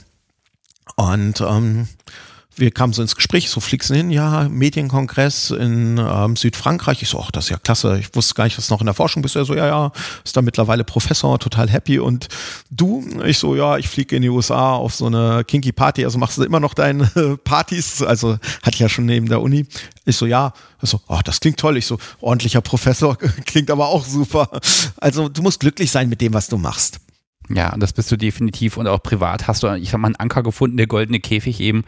Da würde ich ja gern auch noch ein bisschen drin rumfragen und rumwühlen, aber ich, ich habe deine Frau einfach noch gar nicht kennengelernt und was du da verraten magst, das müssen wir einfach beim nächsten Mal besprechen. Pass auf, es gibt noch eine, diese kleine Tradition des Dings der Woche und ich sehe, ich habe noch neun Minuten mit dir hier. Vielleicht bauen wir das noch ein, bevor ah. wir uns hier ah. verabschieden. Ich hätte es fast vergessen. Ich hatte ja richtig du bringst viele. eine Tupperdose mit. Nee, da, ich muss das ja nur verpackt. Also ich habe echt lange gesucht. Ich hätte ja gerne so ein Modem mitgebracht, aber ich nicht so, gefunden. Ich bin so gespannt. Ich dachte, ich bringe mal was Skurriles mit, was du vielleicht gar nicht kennst. Okay, also es kommt aus einer grauen Kiste und es sieht aus, ähm, oh Gott, was ist denn das? Das könnte ein Metallsucher sein. Ja, von der Form sieht das ja, so aus, ne? ne? Also ja. sieht so aus. Also ich mache gleich ein paar Fotos, die oder packe ich die Enterprise, die oder Ja, ein Modell von einer sehr fetten Enterprise. Es hat einen Kopfhöreranschluss, es hat ein kleines Display monochrom, es hat einen blauen Schalter und es kommen Batterien rein und ein rotes hässliches Bändchen. Ich würde sagen, Ultraschall? Nee. Also doch ein Metallsuchgerät, würde ich jetzt sagen, kann ich mal draufdrücken? Ja. Okay, dann geht es an. Press Scan to Read. Ist das vielleicht für Eintrittskarten? Nein. Okay. Reading. Keine Ahnung, vielleicht kann man das NFC-Scanner, also steht hier einfach nur Reading. Man könnte damit hier die Marken von einem Hund auslesen, würde ich sagen. Genau. Echt? Ja. Ha! Okay. Wo muss ich bei dir scannen? Äh, bei mir gar nicht. Ähm, wir hatten uns ja über so 24-7 und Beziehungen und so unterhalten. Was ist, wenn du eine devote Partnerin hast, wo du weißt, es ist alles toll, aber man ist irgendwie Mitte 20, Anfang 30 und es ist nicht die Partnerin fürs Leben und sie hätte gerne ein Kennzeichen ihres Herrn. Also, sorry, ich kann beim besten Willen Mädel, wo ich weiß, weil ich ein bisschen älter bin, wir werden in 20 Jahren nicht mehr zusammen sein. Ja. Der tätowiere ich doch nicht meinen Namen oder sowas. Äh, dann wurde natürlich viel gefeilscht. So Sub hat natürlich dann auch so Bedürfnisse wie, aber ich hätte gerne ein festes Kennzeichen und sonst was. Und ähm, eine Freundin von uns in Hamburg war Piercerin und die hat das mal ähm, angeboten, dass sie Subs halt kennzeichnen kann. Und jetzt hast du natürlich das Kennzeichen. Was brauchst du dann natürlich auch ein Lesegerät, weil du möchtest ja auch zeigen können. Dass also du, du, hast also so ein, so ein, also so ein Glasröhrchen mit so einem NFT, äh, NFC-Chip implantieren lassen. Genau. Wie, wie oft ist das vorgekommen? Einmal. Ein, einmal, okay. Ähm, kann ja auch sein, dass du da gesammelt hast. Genau. Ah, du, willst, du willst meine Sub sein, kein Problem. Hier, ich habe hier die, die dicke Nadel, ah, tschack, und dann wird immer markiert. Ja, äh, ich finde die Idee total großartig. Es ist nicht sichtbar, es ist aber da und man kann sein Nerdtum auch noch ein bisschen ausleben mit dem Lesegerät und ja, wenn sie mal verloren. Bei Tasso melden. Das ist ja mal eine so, also ich finde das gerade sehr genial, die Idee. Also ähm, das ist aber eine Zahlenkette, die äh, Zahl, äh, Es ist, glaube ich, Zahl, die dieser ne? normale Hundechip. Ähm, Also da Also- kann jetzt nicht dann stehen Eigentum von René. Das wäre natürlich genial, aber wahrscheinlich geht das ja heute. Man kann ja irgendwelche Chips beschreiben lassen, das, aber keine Ahnung. Das war damals halt so State of the Art, ist ja auch schon echt lange her. Jetzt muss ich mal fragen, kannst du das deiner Partnerin nicht verkaufen, dass du mal gechippt wirst? Warum sollte ich das? Okay. Ich trage einen Ehering. Reicht das? Ja, der kann ja verloren gehen. Ja, Es piept jetzt gelegentlich, jetzt ist es ausgegangen. Ah ja. Äh, Ich finde die Idee absolut großartig. Da werde ich jetzt noch lange drauf rumdenken. Also man müsste so einen Stand eigentlich mal so auf so einer BDSM-Messe machen, wo, man dann, wo die Leute sich chippen lassen können. Ja, das wäre gut. Ja, das muss ich, da muss ich mal drauf rumdenken. Ähm, also ich, ich finde das tatsächlich gerade wirklich großartig, weil das ist so naheliegend. Und ich bin, wahrscheinlich gibt es auch ganz viele Menschen, die das schon gemacht haben, aber ich bin, habe bisher nicht die Idee gehabt, äh, das selber zu machen. Ha, also vielleicht könnte ich mich ja damit chippen. Herr und Meister vom Podcast Subi. Also wenn du ein bisschen im Internet googelst, findest du ja auch so skurrile Seiten ähm, mit so Fotosammlungen von Leuten, die SM-kennzeichnende Tattoos haben und sonst irgendwas. Und ähm, da gibt es ja von fein und klein, wo du denken würdest, ach ja, das ist unauffällig und das ist trotzdem so eine verbindende Markierung, bis ganz riesengroß und ähm, ja, Ästhetik ist sicherlich, also Geschmackssache kann man drüber streiten, aber manches denkst auch so, mm, jetzt, wir werden auch älter und das Alltagshalsband äh, oder der Alltagshalsreif, der muss jetzt nicht mehr massiv Stahl sein. Das kann auch eine filigrane Kette mit Bedeutung sein. Oder aus Titan, weil es leichter ist. Ja, also, aber man merkt halt schon, dass das verändert sich so ein bisschen und dass, dass das Ding gar nicht mehr so wichtig ist. Ähm, darf ich dir das Detail entlocken in deiner jetzigen Partnerschaft? Ihr switcht ihr miteinander oder gibt es eine Position, in der du dich jetzt auch wohlfühlst? Ja, wir spielen ab und zu miteinander. Als Eltern ist es natürlich mit der Zeit deutlich schwieriger, wenn du kleine Kinder hast. Das werden sicherlich einige verstehen. Ähm, wir haben kein Machtgefälle, wir spielen und das ist auch ganz gut so. Wir gehen da ganz undogmatisch ran. Ob das mal mehr oder mal weniger wird, mal abwarten. Aber da sind wir wieder beim goldenen Käfig. Ich weiß, das ist schön, wenn es keinen Druck gibt. Das ist, wenn einer von beiden die Erwartungshaltung hat, boah, ich will das so richtig hardcore ausleben und dann fehlt sowas irgendwann. Und so Leichtigkeit hat schon seine Vorteile. Ja, ich glaube, das mag ich nochmal so dem, dem Publikum auch mitgeben, ne? dieses ähm, verbissene Suchen über Jahrzehnte nach dem einen Menschen. Ja, kann sein, dass man sich trifft, aber eigentlich sucht man ja das Glück und da gibt es nicht nur eine Lösung und nicht nur ein Match auf der Welt. Und äh, ich habe das, muss ich zugeben, ein bisschen verfolgt. So in den letzten zwei, drei Jahren habe ich immer wieder mal von dir irgendein Posting irgendwo gesehen und gemerkt, ach guck an, jetzt wird er glücklich. Ne? Also obwohl wir uns nur vor vielen Jahren mal auf dem Stammtisch mal eine halbe Stunde unterhalten hab, haben, ähm, das war einfach so ein Prozess, wo ich sehen konnte, aha, guck, da passiert so nach und nach was. Und es wirkte eben nicht so, als ob du deine Seele verkaufst, sondern einfach äh, nach, jetzt machst du die Dinge, die du machen möchtest und die dich glücklich machen. Und dazu mag ich dir einfach mal zum Abschluss hier noch gratulieren. Dankeschön. Aber ich glaube, mit dem Alter ähm, verändert man sich halt auch. Weißt du, du gehst anders ran und äh, das Wichtigste ist doch, dass du in dir ruhst und du musst für dich glücklich sein. Was ich bei vielen, die so in die SM-Szene reinkommen, feststelle, die wollen irgendwelchen Klischees entsprechen, die wollen meinen, oh, ich muss als Dom mich so und so geben. Wichtig ist, dass du für dich irgendwann erkennst, was ist mir wichtig, wie möchte ich sein und das ist dann auch bei der Partnerwahl. Was ist mir im Partner wichtig? Und du stellst fest, dass es nicht eine Summe von Praktiken ist oder sonst was, sondern der Mensch muss für dich wichtig sein. Du musst dich angekommen fühlen. Man kann gerne Spielbeziehungen haben oder sonst was, aber dieses sich, was ist mir wichtig? Es gibt so viele unterschiedliche Typen, weißt du, es gibt die Leute, die wollen einfach nur ihre Ruhe haben und eine Frau, die auch happy ist, dass sie ihre Freiheiten hat.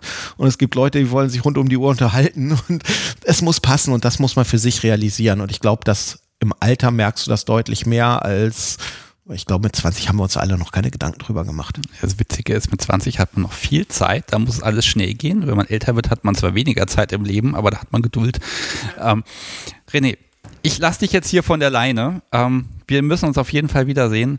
Ähm, Links zu dir und zu Veranstaltungen, ich packe alles mal in die Shownotes rein.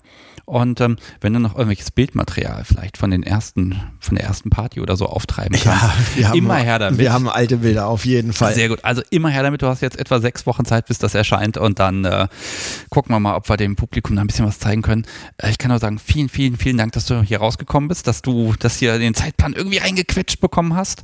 Und äh, ja, wir sehen uns wieder. Und jetzt wünsche ich dir erstmal ja, eine gute Heimfahrt, ganz viel Spaß und vielen, vielen Dank. Grüß schön zu Hause. Ja, danke Sebastian. Sehr gerne. Tschüss.